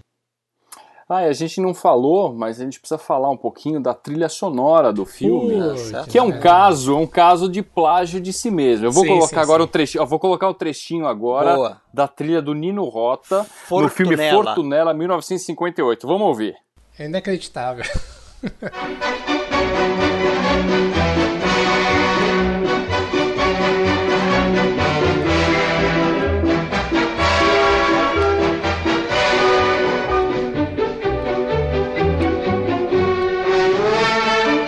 É um pouco parecido, né? É. Bem Parece parecido. um pouco. É, parecido. É Por bem isso ele não foi.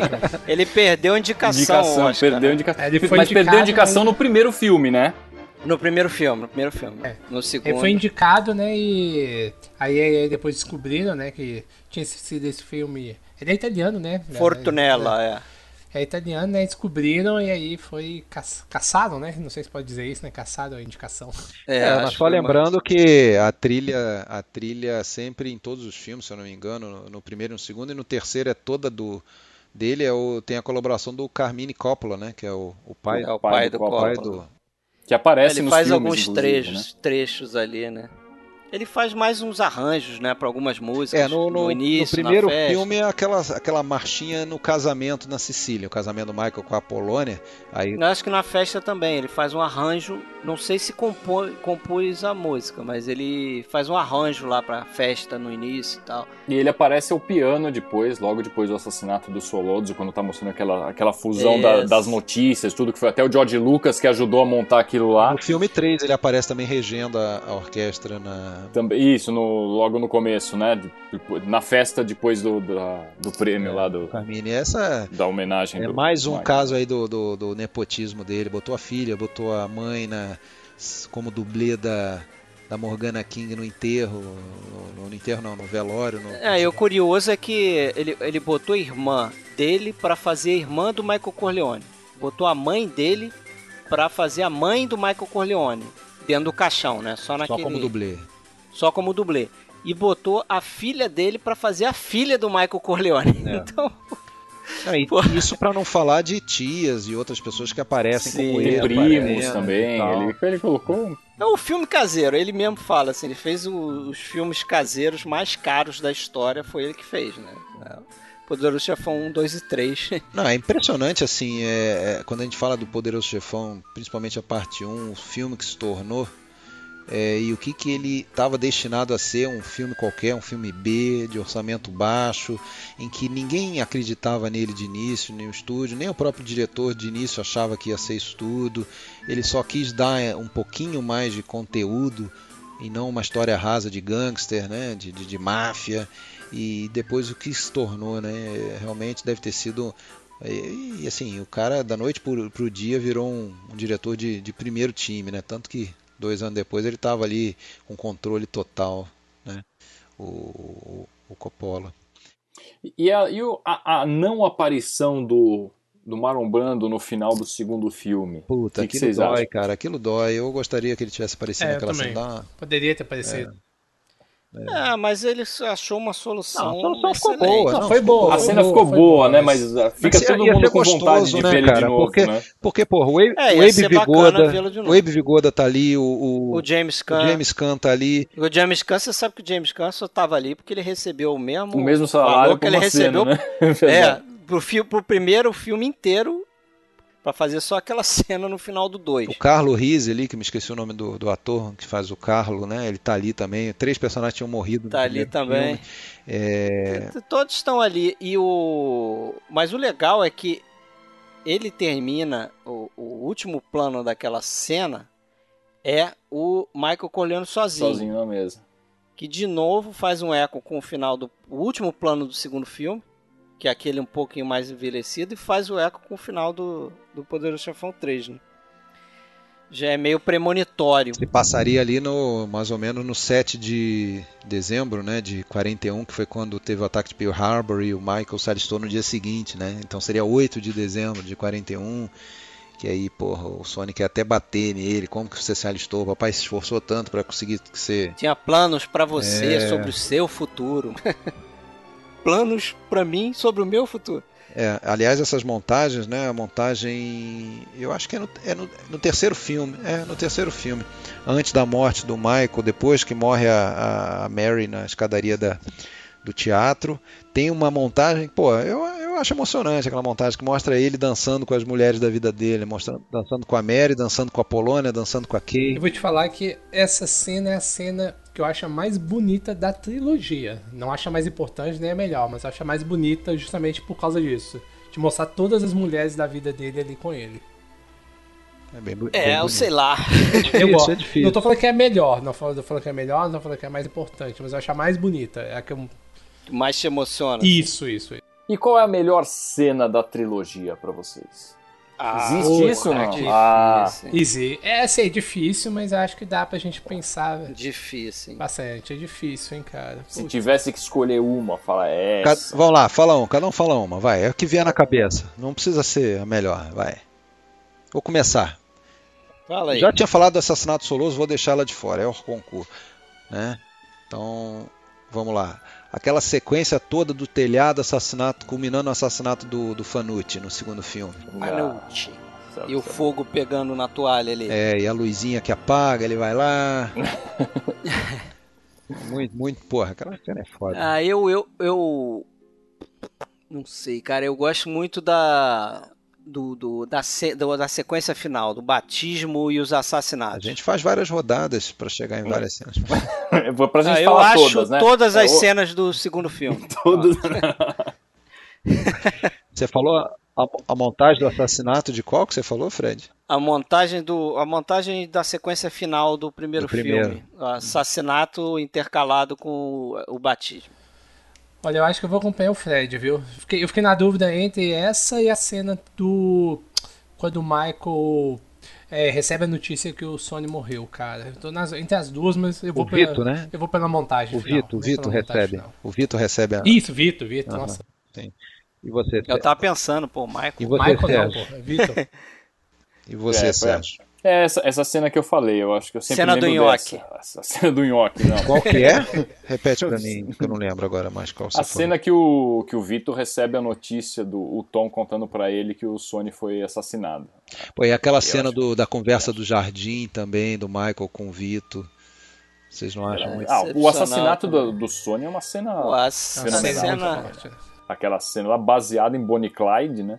No final de Bonnie Clyde, explicitamente é, baseada naquilo, mas a é uma cena nem impecável. mencionou essa, essa É, essa e baseado também, também, e baseado também, você sabe em que, né? Ele cita, sempre citou como uma referência para ele o Kurosawa, baseado lá no Trono Manchado de Sangue, a, a, ah, é verdade. A, a as, morte as do flechas, Toshiro né? Mifune. É, a flechada. Exatamente, é, também tem, tem uma referência ali. E fizeram em um, take, take só essa cena, né? Porque tinham colocado já tanto daqueles explosivos no corpo do James Caan que eles falaram, não vamos fazer isso de novo. Cara, e, e uma coisa que me, que me chama a atenção, sempre, sempre eu penso sobre isso quando eu revejo a trilogia. O personagem do James Caan, se você, você fala, pensa numa trilogia de aproximadamente 9 horas, o personagem do James Caan ele dura menos de 2 horas no filme. No entanto, ele está tão presente, né? No filme todo, na trilogia toda, ele é muito Ele faz, forte. ele faz falta, né? Ele, Ele faz O muita personagem falta, né? dele é muito Sim, forte. ele é muito, muito forte. forte. né? Ele- se você pensar assim, sem, sem, a sem se atentar, dele. você vai falar, não, ele tá mais ou menos na metade da, da trilogia. Não, mas só tá uma, me- menos de duas horas. Ele morre cedo, né? O do Fredo, por exemplo, dura bem mais. E, é, mas é o que vocês falaram. E você sente a presença dele É porque no filme 3 trilogia sempre se cita ele, é o pai do, do, do Mancini. No filme 2 aparece ele pequeno lá na parte antiga, né? Depois maiorzinho já com cabelinho encaracolado e tudo. E depois no final, né? Ah, e, ah, não, não falamos outra, outra grande cena também que eu acho do, do primeiro filme, que é a cena do hospital, né? Aquela cena é tensa, né? Quando o Michael Ah, tá indo sim. pra lá e. Falamos um pouco, né? Que, é a que eu chamei de virada. É muito pro boa aquela dele. cena, cara. E é- eu acho que é ali na história que o Michael começa a tomar decisões, né? Ele se vê sozinho, tendo que que é- decidir. ele é obrigado a tomar uma decisão ali, porque ele Foi isso que eu falei ali, É. ele mostra que ele tem liderança, que ele não é um cara bobinho. E ele pensa rápido, né? E ele pensa muito rápido ali. Ele, ele estuda a situação ali. Uma coisa rápida ali e vai falar fala com o cara, ó. Finge que você tá com a arma, faz isso, faz isso e pronto. O, o, o Coppola montou essa cena, mostrou pro George Lucas, né? George Lucas falou, porra, cara, você tem que botar uns planos com um corredor vazio, só escutando os passos para adicionar tensão, né? Aquela coisa Hitchcockiana mesmo. E aí ele aproveitou uma, umas pontinhas de filme, porque nos planos em que aparecia o personagem caminhando, no final o personagem saía do de cena e, e- ficava um segundo ali de corredor vazio. Então ele, para não ter que filmar mais coisa, ele aproveitou, cortou ali aquele segundinho de corredor vazio e mon- fez uma montagem ali no meio, porra, faz toda a diferença. Então essa colaboração do George Lucas ali em alguns momentos, tem outros ali na, na trilogia que o George Lucas participou. E o e aí daí a pouco ele escuta aquele espaço quando ele, "Eh, sono Enzo The Baker. E, É muito boa. e, e também a cena que deve ter tirado o chão das pessoas que não conheciam história na época, que é o atentado ao Vitor Corleone, que a gente não falou dessa cena, né? Mas você imagina, você acha que o é, personagem principal do filme é ele e de repente ele sofre um atentado ali que você acha que ele, que ele foi morto naquela hora. psicose, É a Janet É, Leigh, é né? Janet Leigh, exatamente. Psicose pô, mataram o cara. E assim, ele nunca mais volta a ser o chefe da família depois daquele atentado, né? Então, de certa É. forma, eles matam o personagem, o, o, o chefe. O Dom é morto ali naquele, naquele Porra, atentado. cara, e assim, olha, eu sempre fico na cabeça, apesar disso não ter fundamento no livro, pelo menos não é dito, de que o Fredo ali já, já tinha alguma participação naquela porcaria daquele atentado ali. Porque, porque Ele tentando- ele aceita nem- muito fácil, né? Nem consegue, consegue segurar o revólver. Ele aceita muito fácil que o gente Gato deu céu. desculpa, que tá doente. Ele aceita muito fácil. Ele parece que meio que, que como é que eu vou dizer, ele protege o, o- a desculpa do, do Pauli, né? Enfim. É, mas e, a- e essa ideia do psicose não tá muito longe, não, porque é algo semelhante, né? Esse, co- como você falou aí, o, Começa um outro filme, né?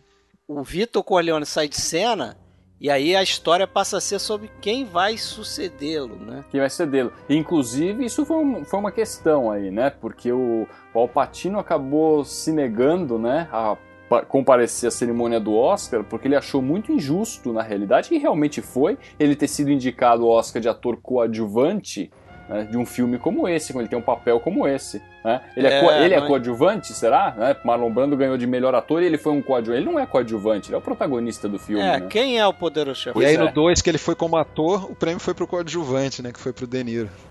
Pois é. Foi De Niro. Mas ele foi, ele foi indicado também, né? Ele inclusive ele tem uma ele tem um recorde de ser um de três atores só que foram indicados é, em dois filmes diferentes pelo mesmo papel, né?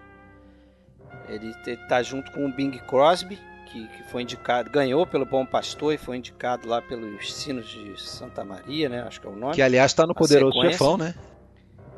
Tá no Poderoso Chefão, Bing Crosby? Não, Os Sinos de Santa Maria Ah, sim, é, tá. é o filme que eles Quando eles saem do assistem, cinema, né? que eles estão vendo no cinema, né? Agora, É. eu acho que tem um simbolismo muito grande nesse momento da passagem do bastão, né, do Vito pro, pro Michael.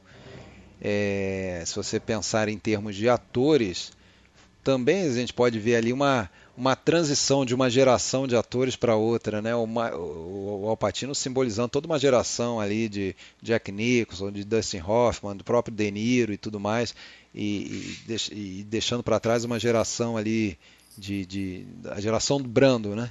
Geração do Brando, do, do, do próprio Strasberg. Do pessoal do também, método, né? né? Do, é, do Lee então, Strasberg. Tem ali uma, uma, uma, transição num momento delicadíssimo, né? De Hollywood, início dos anos 70, público baixíssimo no final dos anos 60 e tal.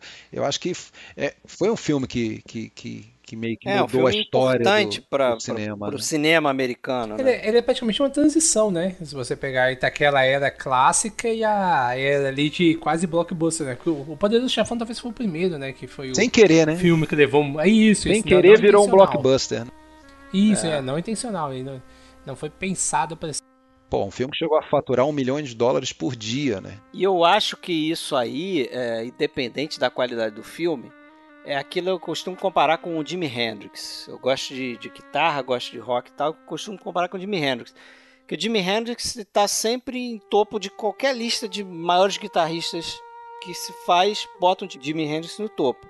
Muito porque é o cara que foi fundamental ali para criar um, uma nova espécie de músicos, vamos dizer assim. Então, como tirar o, o, o, a qualidade de ter sido o primeiro, né? Não sei se Poderoso Chefão é o primeiro, mas certamente é um filme dos mais influentes aí. A gente começou falando podcast sobre isso, por influência cultural. Se a gente for levar para o gênero de gangster dentro do cinema, porra, não tem nem o que dizer, né? Aí tem uma coisa fundamental. filme que copiou o Poderoso Chefão. Da, da, da, vamos dizer, da recepção ou da, dos efeitos desse filme. Tem uma coisa fundamental que também não é muito falada, que é a seguinte é, a própria máfia da vida real foi influenciada Passou pelo a copiar, filme. né? Foi influenciada por esse filme. A máfia foi a melhor propaganda para a máfia que podia existir esse filme, porque realmente ajudou a criar essa aura de, de romantismo, de, de coisa legal que era a família e tal. Né? De, honra, de, honra, de ética, que eles nem né? tinham um código tanto, de né? ética peculiar. É, alguns depoimentos de gente que esteve lá dá conta que a coisa era muito mais cruel, muito mais selvagem, menos romantizada, como o filme mostrava. Então acabou sendo uma boa propaganda. E isso é, isso não, não, nem é muito comentado, mas influenciou sim, né? E ajudou a gravar para todo mundo essa imagem do, da, da, do, do, do do crime organizado, né? Pô, deixa eu fazer uma outra trivia aí, já que você falou de cena preferida, a gente deixou de fora cabeça de cavalo. Pô, a gente deixou de fora. Nem comentou, de cavalo, né? Não dá pra falar tudo. Nem comentou, não dá, dá pra falar tudo. Não dá. Cabeça de cavalo foi real, tudo. né? Foi, era uma de verdade, né? E aí o pessoal começou. E o susto rec... também foi real, né?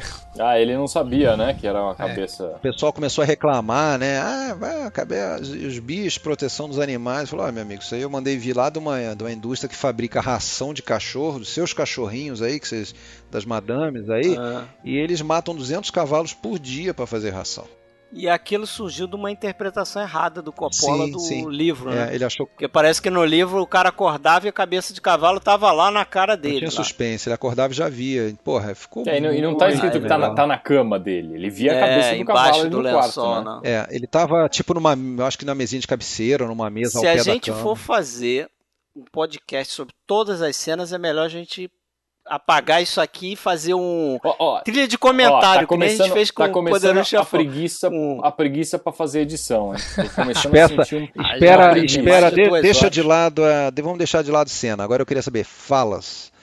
Fala do filme, cite, cada um cita uma fala aí. Vamos lá. Eu não vou ser o primeiro não. Uma fala. Uma fala. É.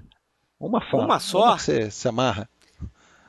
Ah, da trilogia. Aquela que tá entre a primeira fala do Poderoso Chefão 2 e a última do Poderoso Chefão 2. A primeira. Sacanagem. Entre a primeira e a última. Todas aquelas que estão entre a primeira ah, e a última. Tá certo. Não, sacanagem. É... Ah, eu acho que a mais icônica é aquela do. I'll make an offer uh, he can't refuse. Exatamente. Well, when Johnny was first starting out, he was signed to this personal service contract. With a big band leader. And as his career got better and better, he wanted to get out of it. Now, Johnny is my father's godson. And my father went to see this bandit. And he offered him $10,000 to let Johnny go. But the band leader said no. So the next day, my father went to see him, only this time with Luca Brazzi. Within an hour, he signed a release for a certified check of $1,000. How'd he do that? My father made him an offer he couldn't refuse. What was that? Luca Brazzi held a gun to his head, and my father assured him that either his brains or his signature would be on a contract. É, eu vou citar aquela do na, na audiência, logo no início do, do com Bonaceira, quando ele fala a primeira fala do Marlon Brando, né? Por que que você foi? Por que que você foi à polícia? Por que que você não veio? Why haven't come to me first? They went free that very day. I stood in the courtroom like a fool. And those two bastards, they smiled at me. Then I said to my wife, for justice, we must go to Don Corleone. Why did you go to the police? Why didn't you come to me first? What do you want of me? Tell me anything, but do what I beg you to do. Que, re, re, é, que, que ali já explica muito, né? Tipo, por que, que você foi para o outro poder? Na verdade, a fala do Bonaceira até tá meio errada, né?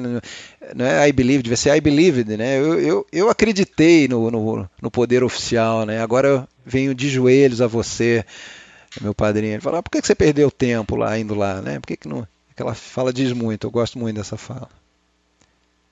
Você, Sérgio? Ah, já falei, pra mim é essa. I'll make an offer. He can Ah, pois é. Pra mim é essa a fala do, do filme. Isso, ela aparece inclusive umas quatro vezes, eu acho, né? que É, eles- então, isso que eu ia perguntar. A isso. primeira quando ele fala pra Kay? Ou é. Não, quando ele fala, quando ele fala do, da questão do Johnny Fontaine. Ah, mas como é que você vai con- convencer ele a me colocar no papel lá que ele tá perguntando? Aí ele Ah, fala essa tá. frase, nesse momento.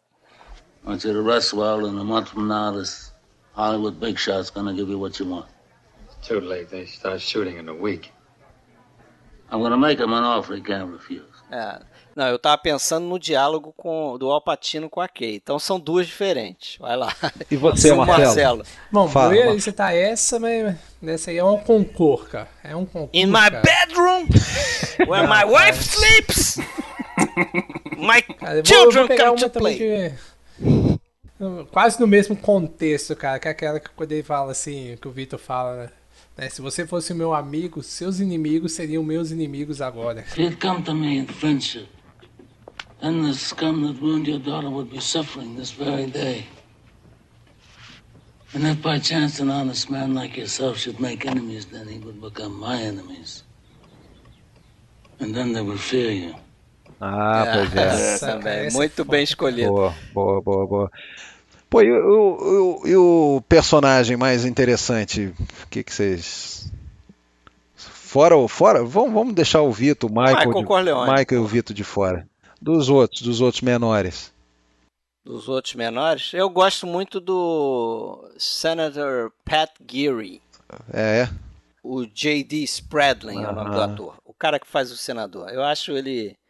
Acho interessante o personagem dele. É bem cínico, bem. Bem traiçoeiro também. Temos o folclórico Luca Brasi, né? Mas só que Luca não Brasi. dura muito, Ah, eu, mas, eu mas eu gosto gosto. muito do Tom Hagen. Eu gosto do Tom Hagen Ah, também. É, O Tom Tom, eu acho que é um, eu acho que é um personagem assim, cara, É, o seu é forte demais também, né? Já reparou Poderia que tá sempre Sony com. também. Já reparou que ele tá sempre com metade do rosto ilu- na sombra, metade iluminado, em muitas cenas o Tom Hagen, né? Talvez mostrando um pouco essa coisa de metade máfia, e metade um. Ah, mas isso o Michael Corleone também, né? Isso é. Eles se tocam naquele buraco, aqueles buracos lá que não tem luz quase. Cara, eu, eu gosto do Técio, cara. Me dá uma pena que o Técio seja o traidor, porque ele parece um cara e ele, né, parece que ele era, né? Ele era um cara super atencioso, Fiel, trabalhador, assim. fiel e é, caladão, né? Já no, no engraçado, no flashback lá do, do segundo filme, ele- a gente quase nem identifica o Técio ali, ele, aquele é, é o, Cle, é, o Clemens, Clemens é é fácil de identificar, Um né? e tal. É, mas é que, é que é muito bom aquele aquele ator que faz o Clemens a jovem. Bruno Bruno Kirby, né? Que faz o, o Clemenza, que faz, faz o Clemenza jovem, né? E claro, né? A personagem da Mary, né? Não tô, tô brincando. É o personagem do Anthony. Aí o e a morte do Vito, né? Ninguém falou dessa cena. Puta cena de Puta improviso. cena improviso. Ah, então vai lá. Mas ó, a última trivia então. Qual é a melhor morte? A melhor morte. Ah, eu acho que é do Vito, cara. A melhor morte é do Vito. É, eu Ah, acho que é do também. Sony. Eu acho que a melhor morte é do Vito. O improviso ali do Marlon Brando naquela cena, o garoto não queria, tá com medo dele, o garoto não queria brincar com ele, aí ele inventou aquela porcaria da botar a casca da laranja na, na boca. E aí, enfim. Mas você acha que é a melhor morte da trilogia? Eu acho, eu acho. É? Eu acho. Morte natural? Não. que tipo de morte? Morte por arma de fogo? Morte por morte matada. Queda. ou, ou era a Connie envenenando o padrinho dela?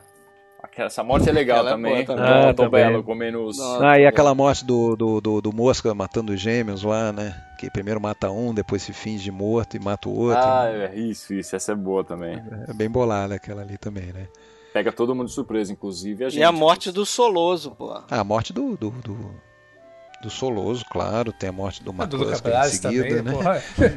Ah, ah, vocês falaram da, da morte do, do Sony, né? Uma, uma sacada legal que tem no livro, a gente só meteu o pau no livro até agora, mas uma sacada legal que tem é que ele inverte a ordem dos capítulos, né? E a cena da funerária aparece antes. Então ele cria um suspense, isso é interessante, né? Porque ele cria um suspense lembro disso. quando o Don Corleone tá chegando e o Bonacera tá esperando, ele sabe que tá chegando alguma- que aconteceu alguma coisa muito importante, mas a gente não sabe o que é. Aí até a hora que chega e, ó, e descobre o corpo, aí que descreve que é o corpo do Sony. No capítulo seguinte ele vai contar o que aconteceu.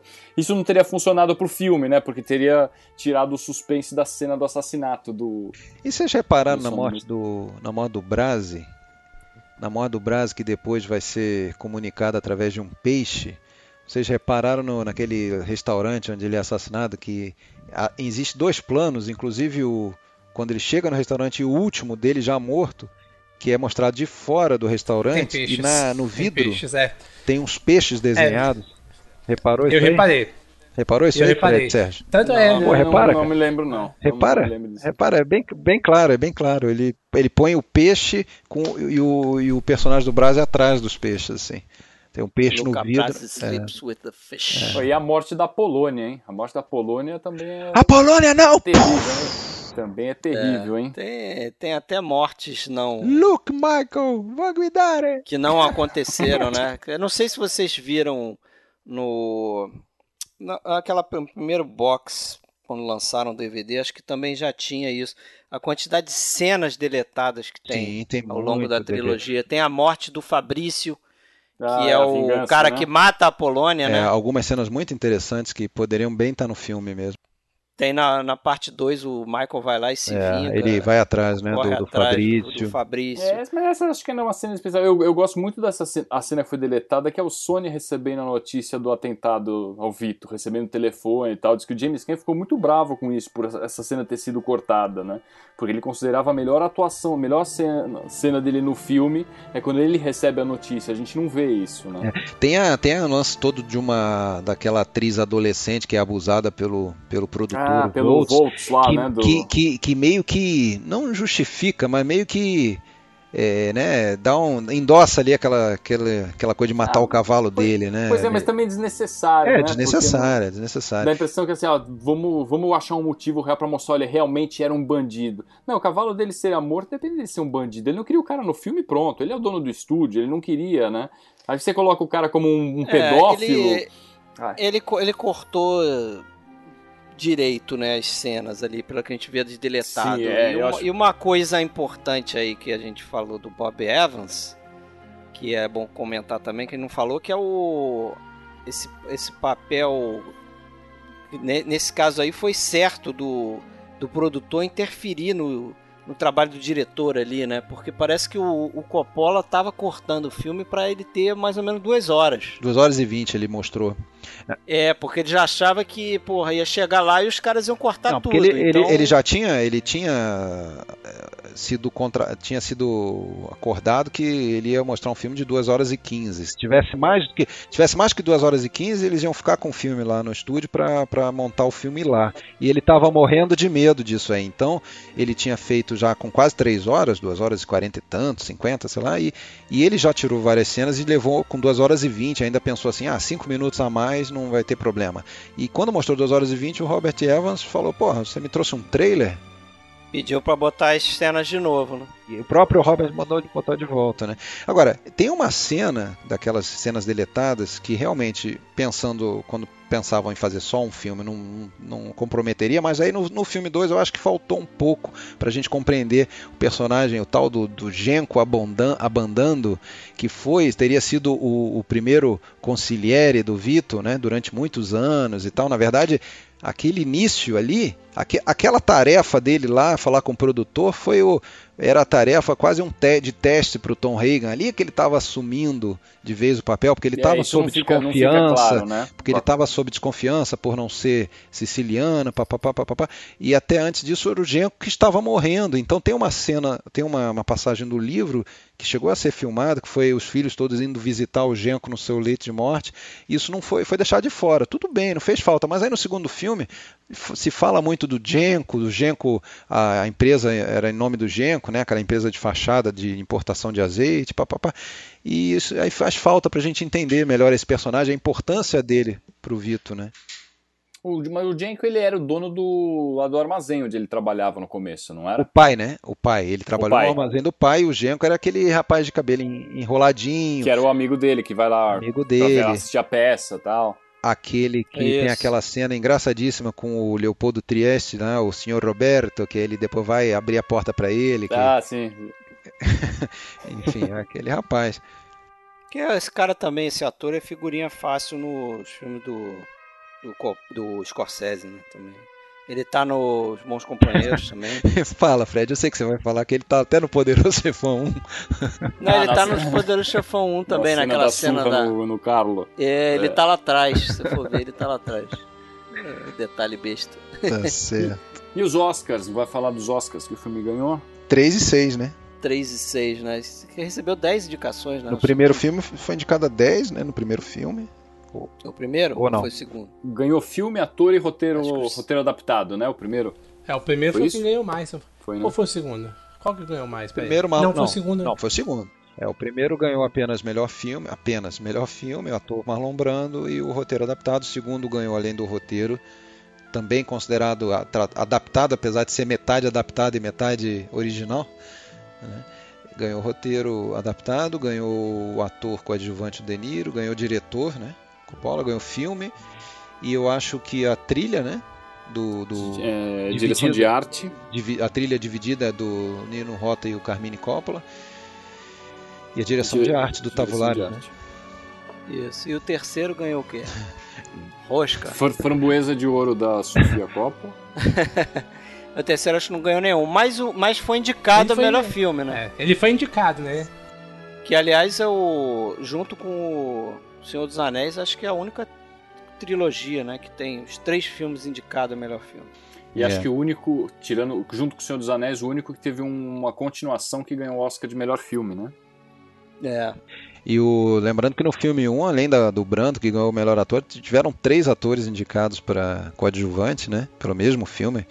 Um caso que não é comum, né? Não é, eu acho que não é o único, mas não é comum, que é o foi o, foi o James Caan, né? Me, me refresca a memória aí quem foram os Sim, indicados. o, o Alpatino. Foi, é, o Alpatino, James Caan e o Robert Duval. E o Robert Duval. O Robert Duval, é. é. e também foi indicado para diretor, né? No segundo filme, para ator coadjuvante, foi o Michael Vigazzi, o Lee Strasberg e o Robert De Niro, que ganhou o Oscar. E, a, e, a, e além do Alpatino para ator e a Talia Shire para coadjuvante. Então foram cinco indicações de atuação nesse filme, no total. Sim. Além de figurinha. E tem a historinha aí do Marlon Brando, fala aí, que ele recusou, o Oscar. É, é a questão que ele recusou, né? Ele foi contratou uma, uma atriz, né, pra se passar como índia, né, pra ir lá e recusar o recusar o Oscar, né? É.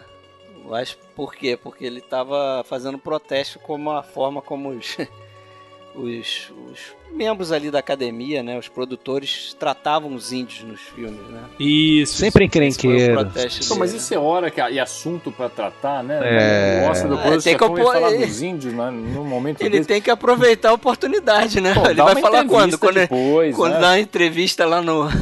Que vai passar lá na, na madrugada da, É, da Rede pô. Record, ele tem que aproveitar o horário livre ali na frente de todo mundo, pô. Foi malandro Seu ele. nosso amigo Marlon Brando. Esse não adianta. Mas mais alguma coisa pra falar? Ainda não temos três horas. Vocês querem falar mais alguma coisa? Não, tá Temos bom, duas cara. horas e meia já de. Duas horas e meia. Nossa, e olha que tem muita coisa que a gente. de- Se eu for pensar, a gente Tem. deixa muita coisa pra- pra- Ainda tem muita coisa pra se falar, mas, cara, se a gente for ficar aqui, acho que vai, vai mais umas Vai. quatro horas ainda falando. Quando, quando os nossos ouvintes começarem a reclamar do que faltou falar, os nossos milhares de ouvintes começarem a reclamar, a gente faz um outro pra completar então. É, né? A gente falou só um passando da trilha sonora, mas vai, vamos, vamos criticar. É uma belíssima trilha sonora, hein? Apesar Sim, de ser sim, um sim. plágio daquela da Fortunella, ele melhorou aqui. É, É, é uma... uma- trilha espetacular. Ah, mas é um alto plágio, né? é um alto plágio, acho que tá valendo. É. acho que tá valendo. Vale a pena. Tá valendo. E não só, é só aquele tema, né? Ele deriva aquele tema pra diversas outras coisas. Lógico, aí. lógico. A trilha sonora toda que vocês ouviram aqui, porque vai estar tocando no fundo, é muito boa. É. Só uma curiosidadezinha, né? E pensar que não só a trilha, mas o filme, né, poderia ter sido diferente, né? Poderia ter, sido feito pelo Leone e pelo Morricone, né? Já pensou? Ah, Porra, é. Tal- É aquilo que eu, Teria que eu sido, falo talvez, assim. talvez, talvez tivesse sido um belíssimo filme também, mas a gente não teria Sim. Era Uma Vez na América, provavelmente, né? Sim. Exato. Não, não. exatamente. Dizem É. que o Leone recusou por causa disso. Isso, é. Ele não queria, na verdade, né? Ele, ele era incomodado com essa questão de. essa romantização da, da, da máfia, né? Aí por isso que ele não É. quis. E aí depois fizeram Uma Vez na América. É. é. Pois é. Que pra mim tá no mesmo nível, já falei isso daquela vez, vou repetir É um aqui. filme Pra mim tá no cara. mesmo Porra, nível massa. do Poderoso. Sérgio Leone é um monstro também, né, cara? Puta É merda. outro monstro. Já fizemos aqui um episódio sobre a filmografia dele. É Puta que pariu. fenomenal. Mas valeu então, Marcelo Zagnoli, pela sua participação aqui. Opa, eu que agradeço mais uma vez o convite aí. Volte sempre, tá convidado a voltar aí. É que vocês facilitam muito a minha vida, né, cara? Pô, vocês me chamaram pra Cidadão Kane, agora me, chamam pra Poderoso Chefão, cara. É, vem, Vou- quero vou- ver você vir, vir discutir aqueles filmes trash do. A gente não fez um de. De filmes subest- subestimados, superestimados, não teve um negócio assim? Ah, sim. Say goodbye, Michael. Não, mas pode chamar, pô. Precisando, tamo aí, mas obrigado de novo aí. Prazer estar aí com vocês. Valeu, a gente agradece aí a tua participação. Qualquer coisa, tamo aí. Quiser filme Valeu, trash, Sérgio. filme, quiser filme trash aí, ó, filme dos anos 50, tamo aí também. Beleza. Sérgio também, né? Que é, é, é membro, é, é, membro é, da é, família. I, I, I am honored and grateful that you have invited me to this podcast. Fuck you na minha testa aqui. Mas valeu pela sua presença também. Esperamos contar com você ao longo de 2017. Só espero que amanhã a gente não noticie que o Sérgio sleeps with the fishes. Mas... E valeu, bem, Alexandre. Valeu. Que esse nosso ano aí, que acabou de virar, né? Estamos em Um 2017. bom ano é novo pra todo mundo. Abriu o champanhe aqui. Vem muita coisa por aí. Nosso próximo episódio será a primeira parte da filmografia de Luchino Visconti. Pô, Então não sairemos da Itália Vocês estão de brincadeira, hein? no próximo episódio. É isso aí. Participação especial também, hein? Valeu, pessoal. Abraço. Abraço! Dormi bambino bello, dormi guto papà. Sarinnanan nagiti cantus Num tas urdari